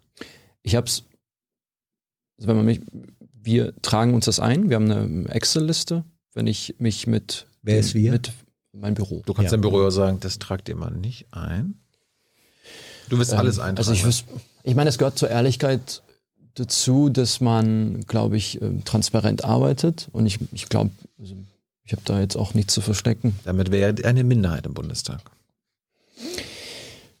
Ich weiß nicht, wie, die da, wie, wie, wie andere das handhaben, aber ich habe so schon das Gefühl, dass wir jetzt als Sozialdemokratie da schon äh, auch darauf gedrängt haben, die äh, Lobbyregelungen zu verschärfen, vor allem auch jetzt für die Ministerien. Das haben wir nicht hinbekommen, weil ähm, mhm. Kanzlerin Merkel da auch nochmal Druck gemacht hat und das nicht, dass wir das nicht umsetzen konnten. Aber wir wollten ja eine absolute Transparenz der Abgeordneten, aber wir wollten natürlich auch eine Transparenz in den Ministerien, weil dort ja auch sehr viel passiert, mhm. was Lobby anbelangt. Mhm. Und und Im, Vertrag, haben, im Koalitionsvertrag steht drin, Kontakte zu Ministerien ab Referentenebene sollten einbezogen werden. Also das ist, das ist sehr dann progressiv. Ich Lobby, ja, ich gehe als Lobbyist dann halt unter die Referentenebene. Aber wer ist denn da, da noch? Da gibt's, da, da, also, dann musst du mit der Sekretärin essen ja. gehen. Also, oder. Ja, ich finde das schon sehr progressiv. Also da können wir echt mal sagen, Er ist auf jeden Fall besser als das die alte äh, sehr Abteilungs viel, viel Abteilungsleiterregelung war. Ja, ja, Katrin, hast du ja. Lobbykontakte gehabt schon? Wenn ja, welche? Wie transparent? Machst du die? Willst du die machen? Also ich hatte jetzt noch keine Unternehmen, mhm. noch keine Vertreterin von, von, von Unternehmen. Ähm, aber ich möchte mich in naher Zukunft halt schon mit Vertretern der erneuerbaren Energien treffen. Werde das auch sehr öffentlich machen. Mhm. Ähm, jetzt ist halt gerade Corona, deswegen ist persönliches Treffen, also ich versuche halt alle Kontakte zu minimieren. Aber ich werde auf jeden Fall in den nächsten Monaten oder sobald es halt okay ist, werde ich mich auch mal mit Verbänden der erneuerbaren Energienwirtschaft treffen. Das finde ich auch, auch wichtig. Mhm. Ähm, genau, das. Ähm, aber das machst du transparent. Das, das mache ich aber alles transparent. Also das, auf deiner Webseite? Das mache ich auf meiner Webseite, genau. Ich habe auch äh, meinen äh, Mitarbeiter, der meine Homepage macht, da haben wir schon darüber gesprochen, dass wir dann so eine extra Seite noch machen mit ähm, sozusagen halt Kontakten, wo wir dann halt zum Beispiel hinschreiben, okay, ich habe mich mit ein ähm, Vertreter von einem Solarmodulproduzenten getroffen mhm. in meiner Region und mir seine Arbeit mal angeschaut. So, ähm, ich, ich wäre dafür, dass es auf Fraktionsebene ist, so dass die grüne Fraktion, hier ist die Homepage, okay, Katrin war da, Göring-Eckardt war da, mhm. SPD-Fraktion Hecker war da. Damit man, ist es leichter für uns Journalisten, als mhm. wenn wir auf jede Webseite nachgucken müssten. Mhm. Wird es bei dir aber auch so sein, ja? Auf der Webseite? Also ich finde es eine, eine gute Idee, ja. Gut. Äh, der Chat will unbedingt wissen, ob ihr den Verhaltenskodex von Gerhard Schick und Marco Bülow kennt. Eine freiwillige Selbstverpflichtung für Abgeordnete. Werdet ihr euch da anschließen? Ich kann ja gleich mal die Verpflichtungen, die man sich da freiwillig untersetzt, vorlesen. Da geht's um. Kenn es, gar nicht. es geht um Nebeneinkünfte begrenzen und vollständig offenlegen, Treffen mit LobbyistInnen zu veröffentlichen, keine Geschenke annehmen und sich für ein, für ein verbindliches Lobbyregister einsetzen. Bei Kathrin habe ich rausgehört, dass das alles schon dabei ist. Ja, und wenn, also es klingelt bei mir, dass ich es im Sommer mal, ähm, dass wir es mal durchgegangen sind und dass ich glaube, schon das schon unterschrieben zu haben. Ah. So, also das von Gertschik und so weiter, also kenne ihn auch noch von früher und ich glaube im Sommer noch, bevor ich überhaupt im Bundestag gekommen bin, sind wir das durchgegangen und haben das unterschrieben. Hacker? ich Marco Bühler ist ein Ex-SPDler? Ich weiß, dass es ein Ex-SPDler ist. Ich äh, kenne kenn den Kodex jetzt nicht, aber so wie ich gerade auch das gesagt habe, ist es ja fast im Einklang. Also auch keine Geschenke annehmen. Was heißt Geschenke? Ich meine, wir kriegen Post. Ich hab, wir haben letztens ein Laib Brot bekommen. Ist das schon jetzt ein Geschenk, Hans? Also ähm, wirklich, es ist, es, erste Alterspräsident. es ist also wirklich, es war ein Laib Brot. Äh, ich glaube, Körner. Also, die Journalisten dürfen auch keine Geschenke Ja, ja, ich, ich glaube, ich glaube, es, es gibt ja Bagatell. So, so eine, so eine Bagatellgrenze. Ich weiß nicht, ja. ob das 15 Euro oder so. Ja, sowas sind, ähm, finde ich aber auch grundsätzlich gut. Also ja. ich nehme auch keine Geschenke an. Ähm, ich meine, wir haben, wir haben ja das Geld selber. Und wenn, wenn, ja. Und äh, weil du ja, dein Thema ist auch Kolonialismus, ähm, bist du mit dem Lieferkettengesetz, so wie das alte beschlossen wurde, erstens zufrieden und zweitens mit dem zufrieden, was im neuen Koalitionsvertrag drin steht? Ich glaube, da kann man nie richtig zufrieden sein. Also, ähm, das ist, glaube ich, ähm, also ich schätze halt sehr ähm, Menschen, also MDB-Kolleginnen, wo ich halt weiß, dass sie jetzt anfangen werden, zu dem Thema zu arbeiten und halt das endlich halt in Regierungsverantwortung tun werden und mit denen ich auch sehr eng zusammenarbeiten werde. Deswegen, da ist halt immer noch Luft nach oben und das müssen wir auch sehr hart, ähm, das, ja, das ist verbessern. Aber ich sehe da schon mit mehr Optimismus in die Zukunft einfach, weil ich weiß, dass es da einige MDBs geben wird, die da sehr hart für kämpfen werden. Im Koalitionsvertrag steht dazu drinne, wir wollen, Katrin, den regelbasierten Freihandel auf Grundlage von fairen sozialen, ökologischen und menschenrechtlichen Standards stärken und sprechen uns für eine deutsche und europäische Handelspolitik gegen Protektionismus und unfaire Handelspraktiken aus. Oh Gott, wenn das die Autowirtschaft wüsste. Damit garantieren wir Wohlstand und nachhaltiges Wirtschaftswachstum. Was ist nachhaltiges Wirtschaftswachstum für euch? Das ist irgendwie sehr, so sehr viele alles und nichtssagende Sätze hintereinander Das ist euer weggeschrieben. Vertrag, so, genau. Ähm, Und jetzt schiebt ihr alles auf die FDP. Ne? Wei- Weißt du, was nachhaltiges Wirtschaftswachstum sein sollte? ich glaube, da hat jeder Mensch eine andere Definition oder da gibt es unterschiedliche Definitionen. Darum ich glaube, wahrscheinlich drin. äh, genau. Und deswegen, ich glaube halt, dass meine, meine Definition halt sehr viel progressiver ist als die der anderen. Ähm, das, was ich halt dazu sagen kann, ist, dass ich, dass ich halt einige MDB-Kolleginnen, ich habe da besonders eine Frau gerade im Kopf, wo ich halt weiß, dass sie Namen. eine unglaublich tolle Wirtschaftspolitikerin Namen. ist, die sich halt schon sehr hart damit auseinandergesetzt hat, die jetzt hoffentlich auch ähm, gerade in diesem Bereich sehr viel Verantwortung übernehmen wird. Ähm, genau, also bei mir spielt halt auch, wenn ich halt Menschen kenne und weiß, dass sie stabil sind und weiß, dass sie stabil kämpfen sind, dann bin ich halt, ähm, dann habe ich da sozusagen halt mehr Vertrauen zu, als wenn ich sowas halt nicht weiß. Welch, wer ist denn diese Kollegin? Wie heißt sie? Das werde ich nicht verraten, aber ich Widerspricht sich schwärme, Wachstum und. Nachhaltigkeit? Widerspricht sich Wachstum und Nachhaltigkeit? Also in der Klimagerechtigkeitsbewegung haben wir tatsächlich einen sehr starken Diskurs über Degrowth, ähm, den ich sehr spannend finde. Also ich finde den Ansatz sehr spannend und eigentlich auch sehr realistisch, dass wir ähm, uns sehr hart überlegen müssen, den Klima, also den Klimaschutz, den wir gerade in Deutschland machen, der reicht eventuell für uns, Mitteleuropa für die nächsten Jahrzehnte. Aber er reicht nicht für andere Regionen auf der Welt. Er wird auch nicht für, für unsere Kinder reichen. Ähm, und dass wir den Ökosystem gerade mehr nehmen, als dass sie stabil langfristig existieren könnten. So, und dass wir natürlich halt schauen müssen, wie können wir aus diesem, ähm, aus dem Zwang, so viele Ressourcen zu verbrauchen, wie kommen wir davon weg und wie können wir das, was die Ökosysteme uns geben können, ähm, effizient nutzen und gerecht verteilen. Ähm, so, und da ist halt der Degrowth-Ansatz, dass wir halt wirklich halt schauen, ist das Wirtschaftswachstum, was wir aktuell sozusagen halt immer gerade in Koalitionsverträge in diesen Texten halt immer reinschreiben, ist das halt wirklich das zentral erstrebenswerte?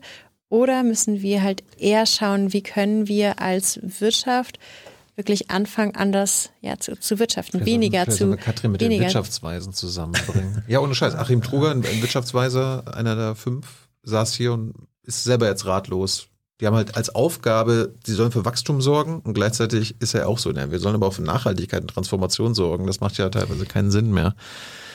Also äh, vielleicht, das ist eine gute Adresse. Die sind mittlerweile auch offen dafür. Weißt du, was nachhaltiges Wirtschaftswachstum sein soll, Hakan? Ähm, ich, vielleicht, also ihr, ihr schüttelt mit dem Kopf, ist vielleicht nicht die einfache Antwort zu sagen, wenn wir jetzt irgendwie tausende von Windkrafträdern brauchen, dass das eine Art von nachhaltiges Wirtschaften ist zum Beispiel. Oder wenn wir jetzt Photovoltaik brauchen für die Dächer, die müssen ja irgendwie dann doch gebaut werden. Das wären jetzt so mal so zwei Industriebereiche. Und dann gibt's natürlich so etwas wie äh, Kreislaufwirtschaft, be beispielsweise Secondhand, dass man halt ähm, die Sachen nicht immer neu produzieren muss, sondern dass man die auch dann immer wieder in einem Kreislauf hält. Das würde ich jetzt mal ganz banal sagen, das ist für mich nachhaltiges Wirtschaften. Deshalb passt es auch gerade. Es kommt darauf an, was man halt Das- produziert. der, das, aber der Unterschied ist, Entschuldigung, der Unterschied ist, du sagst nachhaltiges Wirtschaften. Das ist was anderes als nachhaltiges Wirtschaftswachstum. Wachstum bedeutet, wir haben einen Status quo und darauf packen wir noch was drauf. Wachstum ist immer mehr als das, was wir bisher haben. Genau, äh, dann, dann wäre ja die Frage, ob, ob grundsätzlich immer Wirtschaftswachstum, immer, dass wir uns immer an die, an die Kennzahl BIP äh, halten und so weiter. Das, das ist ja nochmal vielleicht eine andere Situation. Aber ich hätte jetzt zum Beispiel schon, würde ich den Sinn da schon sehen, wenn wir jetzt mehr Windkrafträder bauen und dann sch- steigt Wachstum, dann finde ich das erstmal in Ordnung. Aber da steckt ja auch so eine westliche äh, Ideologie dahinter. Wir müssen am Ende mehr konsumieren als im Vorjahr. Also Rohstoffe konsumieren, Scheiße konsumieren, Dinge kaufen, die wir gar nicht äh, brauchen. Aber da geht's ja halt tatsächlich um Transformationseffekte Instrumente. Es geht jetzt nicht darum, dass wir jetzt sagen, wir müssen jetzt mehr Jacken kaufen, sondern es geht halt darum, wie, wie, wie kommen wir dazu, dass wir äh, klimaneutral werden und in dem Fall müssen wir halt erstmal die und die Sachen Vielleicht produzieren. weniger, vielleicht weniger Jacken aus China äh, importieren. Aber es ist eine spannende Ja, Debatte. auf jeden es gibt Fall, ja auch den ja. Begriff des negativen Wachstums, wie wir gelesen haben. Das finde ich eine besonders schlaue Formulierung. Ne? So, das zum ist, Schluss äh, Hans Lieblingsthema. Ähm, ja, Cannabis. Freigabe, ja, nein. Seid ihr zufrieden mit der Art und Weise, wie es im Koalitionsvertrag geregelt ist, die euch geläufig sein wird? Lies doch mal vor. Wir führen die kontrollierte Abgabe von Cannabis an Erwachsene zu Genusszwecken in lizenzierten Geschäften ein. Ist das eine Legalisierung? Ja. Ja. Das, Kontrollierte das heißt, ich Abgabe. kann zu Hause auch anbauen? Das wäre Ähm. Nur wenn du eine Lizenz bekommst, offen, offenbar. Ja, aber wenn's, wenn sie eine Legalisierung laut Katrin wäre, müsste ich ja zu Hause auch anbauen können. Mhm. Aber das müssen wir noch in, in Feinheiten klären. Also es kommt, kommt ich glaube, da Oder kommt soll ich es, mir eine Apotheke kaufen? ich glaube, da kommt es tatsächlich darauf an, ob du es für deinen eigenen Konsum anbauen Natürlich. würdest. Natürlich. Ähm, oder ob du es sozusagen halt verkaufen wirst. Und halt ab dem Moment, wo du es halt verkaufen möchtest, müsste es dann halt lizenziert sein. Meine Erdbeeren. Ähm, ich werde diese Frage mitnehmen und mit unseren ähm, Fachpolitikerinnen besprechen, weil das finde ich nämlich halt auch sehr interessant und würde halt auch definitiv dafür vorschlagen, dass wir für den Eigen äh, Anbau für den Eigenkonsum, dass es nichts anzu niemand irgendwas anzugehen hat, weil gleichzeitig, wenn man irgendwelche Weinreben hat im Vorgarten oder allgemein im Bis zu Garten, 100 darf man. ähm, Wirklich? Oh, ab dann musst du, ja, ja, ab dann musst du Weinbau anmelden. Hm. ja. Hackern auf- auch für deswegen Eigenanbau? Hm. Nee, also so wie das im Was? Koalitions Moment, wie, so wie das im Koalitionsvertrag steht, finde ich das erstmal ähm, in Ordnung, dass man ähm, eine kontrollierte Abgabe hat. Ist eine Art von Legalisierung, aber jetzt keine vollständige, dass jetzt Mhm. jeder in seinem Garten, Tilo und du vielleicht auch, auch. Das, auch vielleicht, vielleicht auch meinetwegen. Äh, ich habe gar keinen Garten davon mal abgesehen, aber vielleicht.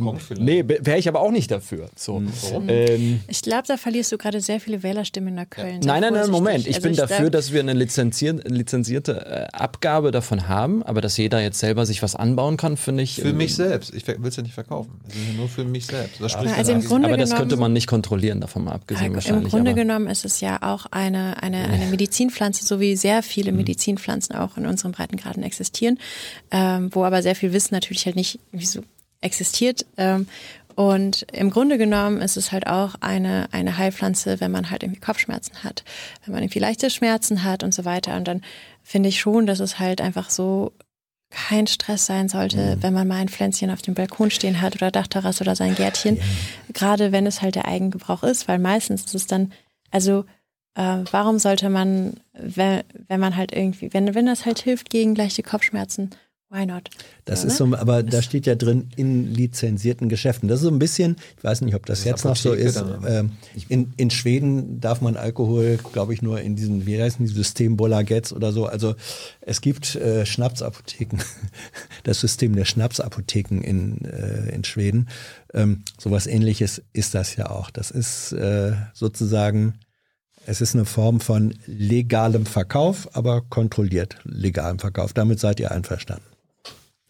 Also ich finde es gut, dass es endlich einen legalen Verkauf Mhm. gibt, einfach weil die Qualität dann kontrolliert wird und gerade sehr viele junge Menschen, also Menschen im Allgemeinen, ähm, einfach Probleme damit haben, wenn, wenn sie Produkte kaufen, die nicht kontrolliert sind, wo dann eventuell noch was anderes beigemischt ist oder wo man halt auch nicht weiß, okay, wie stark ist das denn? So, ne? ähm, und das, deswegen finde ich das, also es war, es ist schon, es ist total absurd, dass es noch nicht Der der legalisiert, Chat legal spottet, war. dass die FDP-Lobby, also die Apotheker, dass wir die Gewinner dieser Le Legalisierung sind. Ähm, wir sind, glaube ich, eigentlich fast durch. Ne? Wir sind durch. ich, Äh, ja, ich hätte noch, äh, hätte auch an, noch eine jeden, Abschlussfrage. an Ja, jeden von euch mache ich mal meine, Ab, meine Abschlussfragen. Ähm, Hakan, du bist ein Stammtischpolitiker, nicht? Du hast als politisches Instrument in deinem Wahlkreis, hast du geschrieben, ein Stammtisch. Hakan and Friends. Und gestern Abend war, glaube ich, die erste Runde dieses Stammtisches, seit du Bundestagsabgeordneter bist. Wie war das? Wie viele sind gekommen? Worüber habt ihr gesprochen? Es waren Wurde gekifft? nee, nicht im, ich, Der Chef will wissen, ob ihr kifft wir, oder haben, gekifft wir, habt. haben, wir haben You never inhaled. ich, Hm? ich habe Nee. mal an einem Joint gezogen, ja. Ja, es ist auch okay, wenn man das auch sagt. Ich weiß gar nicht, warum einige Politiker sagen, oh nee, noch nie oder sowas. Ich meine, ich habe es gemacht. Merle hat letzte Woche gesagt, sie kifft immer noch. Wie ist es bei dir, Katrin? Also ich war ja früher in der grünen Jugend. Ich Muss man dazu noch was sagen? Ähm, nee, Wurde also, viel gedampft. Ja. ähm, äh, nee, Auch heute noch? Ähm, aktuell nicht, aber primär, weil, weil tatsächlich, weil, weil ich halt das Rauchen an sich, äh, ich muss dann immer husten und das ist halt immer dann immer sehr peinlich. Ähm, und weil ich nicht dazu komme, irgendwas zu backen. So. Ähm, genau, vielleicht, wenn es dann halt irgendwann mal irgendwie schöne Geschäfte gibt und so. Hinweise. Bundestag Backshop. Das Das, das wäre doch was. Das wär doch was. Aber ich möchte immer noch gern wissen, Hacker, Also es waren- der, der Stammtisch. Es waren zwölf. Personen da und ich habe Ja. diesen Stammtisch ja übernommen von Fritz Felgentreu, der Ja, ja, das kurz der verteidigungspolitische als- Sprecher der SPD-Bundestagsfraktion Er war. hatte vorher den Wahlkreis direkt. Und das hieß halt Fritz and Friends. Und ich habe es einfach übernommen, weil das auch der Wunsch war von vielen, die zu seinem Stammtisch gegangen sind. Und es ist ja wirklich nur ein Teil ähm, von, von Angeboten, äh, die ich da mache. Es war schön. Es waren viele, also waren äl- ältere, jüngere Personen da, außerhalb der Partei, aber auch innerhalb der Partei. Und ich habe eigentlich nur über die erste Zeit, über die Erfahrungen im Bundestag gesprochen. Dass man zum Beispiel bei so einer Kurzintervention ähm, wenn jemand geredet hat im Plenum, aufstehen muss und die andere Person ähm, dann auch aufgestanden sein muss, ähm, wenn er die Frage bekommt und auch antwortet, dass das halt zum ähm, ja, parlamentarischen Verfahren dazugehört und dass sich aber im letzten Plenum jemand hingesetzt hat, als er dann ähm, eigentlich ähm, zuhören musste und dann alle gerufen haben, aufstehen, aufstehen. Also es waren auch so vielleicht die ganz kleinen Eindrücke, aber ich habe auch morgen, aber auch über den Koalitionsvertrag gesprochen. Das war auch nochmal gut. Und dann haben die mir natürlich auch Fragen gestellt, in welcher Strömung ich innerhalb der Bundestagsfraktion bin. Ähm, bin bei der parlamentarischen Linken. Genau. So, solche Sachen. Sinn, Es war ja. ganz spannend. Zwei Stunden haben wir gesprochen. Ich musste tatsächlich äh, in Rollberg ein Bier, Bier trinken, damit ich nicht ähm, heiser werde, weil es musste ein bisschen lauter Gab sein. schon weil Arbeitsaufträge für dich? Gab schon Arbeitsaufträge? Nee, das war, da sind wir noch nicht gewesen. Vielleicht beim nächsten Stammtisch. Aber ich will diesen Stammtisch einmal pro Monat machen, damit man den direkten Kontakt zu mir hat, damit ich den direkten Kontakt zu ähm, den NeuköllnerInnen habe. Also wenn ich da als Waffen, Waffenlobbyist auftauche, dann machst du das nicht transparent? Kann ich da? Das ist ein guter, also ich, ich kenne die meisten ja nicht. Also es ist ja offen, die kommen, Ja. äh, die stellen sich vor und äh, dann lernt man sich kennen. Ich weiß jetzt nicht, ob gestern ein Waffenlobbyist dabei war. Ich hoffe nicht. ähm, es waren, wie gesagt, einige aus der Partei. in der Post ist. Es gab einen Taxiunternehmer tatsächlich, Ah ja. dann se- selbstständig. So, das ist auch in Ordnung. Ja. Meine Frage an dich, Katrin, ist, ähm, würde es dich überraschen, wenn der Landwirtschaftsminister, den die Grünen stellen, auf einmal nicht Toni Hofreiter, sondern Cem Özdemir hieße? Uh, das ist jetzt ein, ein ähm, ja, also gerade finden ja die, also entweder sie, sie haben geendet, während wir gesprochen haben, oder sie finden gerade noch statt, äh, Diskussionen, wer jetzt welche Ministerienposten übernimmt. Und Aber ich glaube, für dieses Ressort, das den Grünen zusteht, sind diese beiden Namen im Gespräch. es gibt ja auch noch das Umweltministerium. Ja, ja, ja. Äh, aber ich frage ja jetzt nach Landwirtschaft. Würde es dich überraschen, wenn ein grüner Landwirtschaftsminister Cem Özdemir hieße und nicht Toni Hofreiter?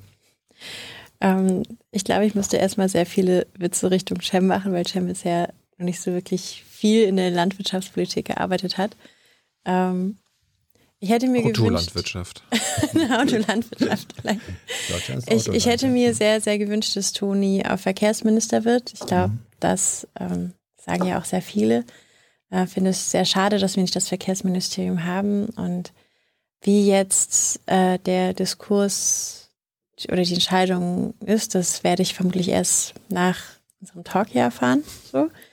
Ähm, Die Frage altert sehr schnell, glaube ich. Mhm. Äh, und Chat und ich möchte zum Schluss wissen, freut ihr euch, Kampfdrohnen für die Bundeswehr anzuschaffen? Das soll jetzt kommen. Steht im Koalitionsvertrag. Nicht wir wollen die Bewaffnung von Drohnen der Bundeswehr ermöglichen, sondern wir werden. Obwohl die SPD und die Grünen dagegen waren. Auch kurios, ne? Mhm. Ja, das werden wir nochmal diskutieren. Wirst du dagegen stimmen, wenn das zur Abstimmung kommt? Dass die Bundeswehr Kampfdrohnen bekommt? Im Bundestag? Ja. Werde ich dagegen stimmen, ja. Hakan. Ich kenne den Gesetzentwurf jetzt nicht. Ich weiß, Gibt dass noch es keinen, den, aber ich weiß, die- dass die es den Aussage ist Satz, diesen, diese Aussage gibt, die äh, ähm, das kenne ich und sehe das erstmal äh, kritisch und werde mir den Gesetzentwurf angucken. Da steht dann drin, Kampfdrohnen für die Bundeswehr. Ja, aber es steht ja noch mehr drin. Sind die, sind sie, also es ist ja festgelegt im Koalitionsvertrag, soweit ich das gesehen habe, ähm, dass das äh, Unter dass die, verbindlichen und transparenten Auflagen dass es, und unter dass es Berü- Berücksichtigung völkerrechtlich von alles in Ordnung sein muss, genau. Aspekten. Und wenn der Gesetz Grüße nach Rammstein. Das ist, genau, also und dass man gemeinsam auch gucken muss, dass es Regelungen für Drohnen weltweit auch gibt. Wir haben das in Armenien und Aserbaidschan gesehen, ähm, wie, wie damit Krieg geführt worden ist und äh, extralegale Tötungen stattgefunden haben. Und die dürfen natürlich nicht stattfinden. Finden aber auch via Deutschland statt. Rammstein ist die US-Relaisstation für den weltweiten Drohnenkrieg. Wenn du extralegale Tötung ablehnst, heißt das, Rammstein muss dicht gemacht werden als Relaisstation. Hat sich die Bundesregierung der letzten acht Jahre massiv gegen gewehrt. Ich bin, wie gesagt, grundsätzlich. Auch das äh, SPD-geführte Außenministerium. ich halte die, die Debatte um, die, um, um, um Drohnen grundsätzlich für, für schwierig und da muss man auf jeden Fall nochmal in die Diskussion gehen. Auf jeden Fall. Katrin? Vielleicht sollten wir angesichts dessen, dass wir immer mehr Katastrophen erleben werden, wie in diesem Sommer, ähm, uns äh, eher damit beschäftigen, wie können wir unser technisches Hilfswerk besser ausrüsten, äh, wie können wir fester werden gegenüber Flutkatastrophen. Also die werden halt einfach öfters kommen. Äh, wie können wir fester werden gegenüber Situationen, dass halt Regionen unter Wassermangel leiden werden. Ähm, also wenn es nach mir gehen würde, und das werde ich halt auch sehr, sehr stark anregen, ist, dass wir unser Katastrophenschutz, dass wir da lieber die Gelder hingeben sollten, als neue Drohnen anzuschaffen oder sonst irgendwelche militärischen ähm, neuen Gerätschaften, die zum Töten da sind. Der Chat feigst ein bisschen. Du bist extra, gegen extralegale Tötungen, außer wenn sie via Deutschland passieren. Das habe ich nicht gesagt. Aber du bist, äh, das muss ich dann jetzt nochmal fragen, weil in deinem, auf Ja. deiner Webseite findet sich äh, die Formel, du bist für eine wehrhafte Demokratie. Da werden jetzt manche sagen, aha. Und dann schreibst du aber, du, dass du damit auch etwas ganz anderes meintest, nämlich, ähm, dass man zum Beispiel in Neukölln äh, über eine Anschlagsserie, die von Rechtsradikalen, also wehrhafte Demokratie nach innen sozusagen. Ist das so oder meinst du es auch im klassischen Sinne? Weil da würde das Drohnenthema dann vielleicht doch wieder reinpassen. Ich meine, das, genau, also es gibt eine Anschlagsserie in Neukölln seit über zehn Jahren. Sind auch Sozialdemokratinnen betroffen. Es gibt auch ähm, Personen, die ähm, auch getötet worden sind und wir wissen bis heute nicht, wer diese Menschen getötet hat. Und ich stehe dann da und spreche mit der Mutter dieses getöteten Jungen und die sagt mir, Hakan findet den Mörder. So, und das macht natürlich äh, etwas mit einem. Und das verstehe ich unter wehrhafte Demokratie, dass wir Strukturen äh, innerhalb der Gesellschaft so stärken, zum Beispiel durch das Demokratiefördergesetz, dass die Geld bekommen, um äh, Prävention, präventive Arbeit zu leisten, die, äh, die Gesellschaft mehr in Richtung Zusammenhalt zu bringen. Und es gehören aber auch noch viele andere Punkte dazu, dass natürlich die Gesellschaft auch eine Rassismusstudie braucht. Also wir müssen uns die ganze Gesellschaft angucken, ob es jetzt Berlin ist oder, oder deutschlandweit. Und dann guck, guckt man sich natürlich auch die einzelnen Bestandteile an, wie Bundeswehr, Polizei, aber im Gesamten. Also man guckt sich die gesamte Gesellschaft an und guckt sich auch die Sachen an und guckt, wo gibt es Probleme, welche müssen wir überwinden. Und diese Rassismusstudie ähm, wollen wir auch. Es gab ja ein Bundeskabinett, ähm, äh, zur Bekämpfung von, von Rechtsextremismus und Rassismus. Und da ist das ein, einer der Punkte. Und ich weiß, dass wir in Berlin schon mal da äh, vorangehen wollen und so eine Rassismusstudie in Auftrag geben werden, um zu gucken, wo müssen wir eigentlich jetzt mal das ein oder andere ändern. Okay. Dankeschön für euren Besuch, für eure Antworten. Genau. Äh, wenn man euch folgen will in den sozialen Netzwerken, wo macht man das am besten? Instagram, Twitter, Twitter. Twitter. Ich äh, mache so gerne Quizze auf Instagram. Das macht mir gerade Spaß. Deshalb bin ich da häufiger vorzufinden. Wenn man dir also euch da DM schreibt. Ach so, ja auch. Ja, ja, auch.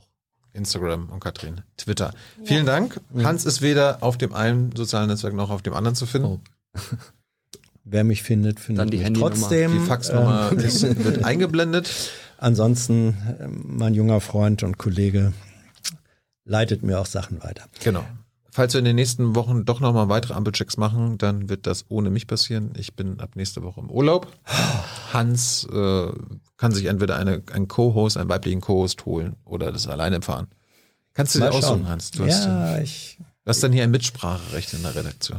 vielen Dank. Gut. Vielen Dank, Katrin. Achso. Vielen Dank für eure Einladung und wenn, also ich lade euch auch sehr gerne einmal ins Rheinland zu den Tagebauen, falls ihr mal eine Sendung machen wollt mit Tagebau im Hintergrund oder in den bedrohten Dörfern. Ähm, also in denen, wir haben noch zwei bedrohte Dörfer jetzt, von sieben auf, fünf, auf zwei. Ähm, kommt sehr gerne her. Katrin, vielen Dank. Ich würde erstmal sagen, Hakan muss als erstes hin Ja, gerne. Und ihr könnt aber Ist ja natürlich auch alle nach Neukölln kommen. zum Ja. Tagebau. Das wäre auch ganz spannend. Mhm. Ja, Stammtisch. zum Beispiel zum Stammtisch. Danke für euer Interesse, eure Fragen, eure Unterstützung im Abspann, wie immer. Die Namen derjenigen, die im letzten Monat besonders aktiv waren. Genau. Und wer jetzt noch im Dezember in Abspann will, muss jetzt in den letzten Tagen November Oh noch spenden. Dankeschön. Bye bye. Danke, tschüss.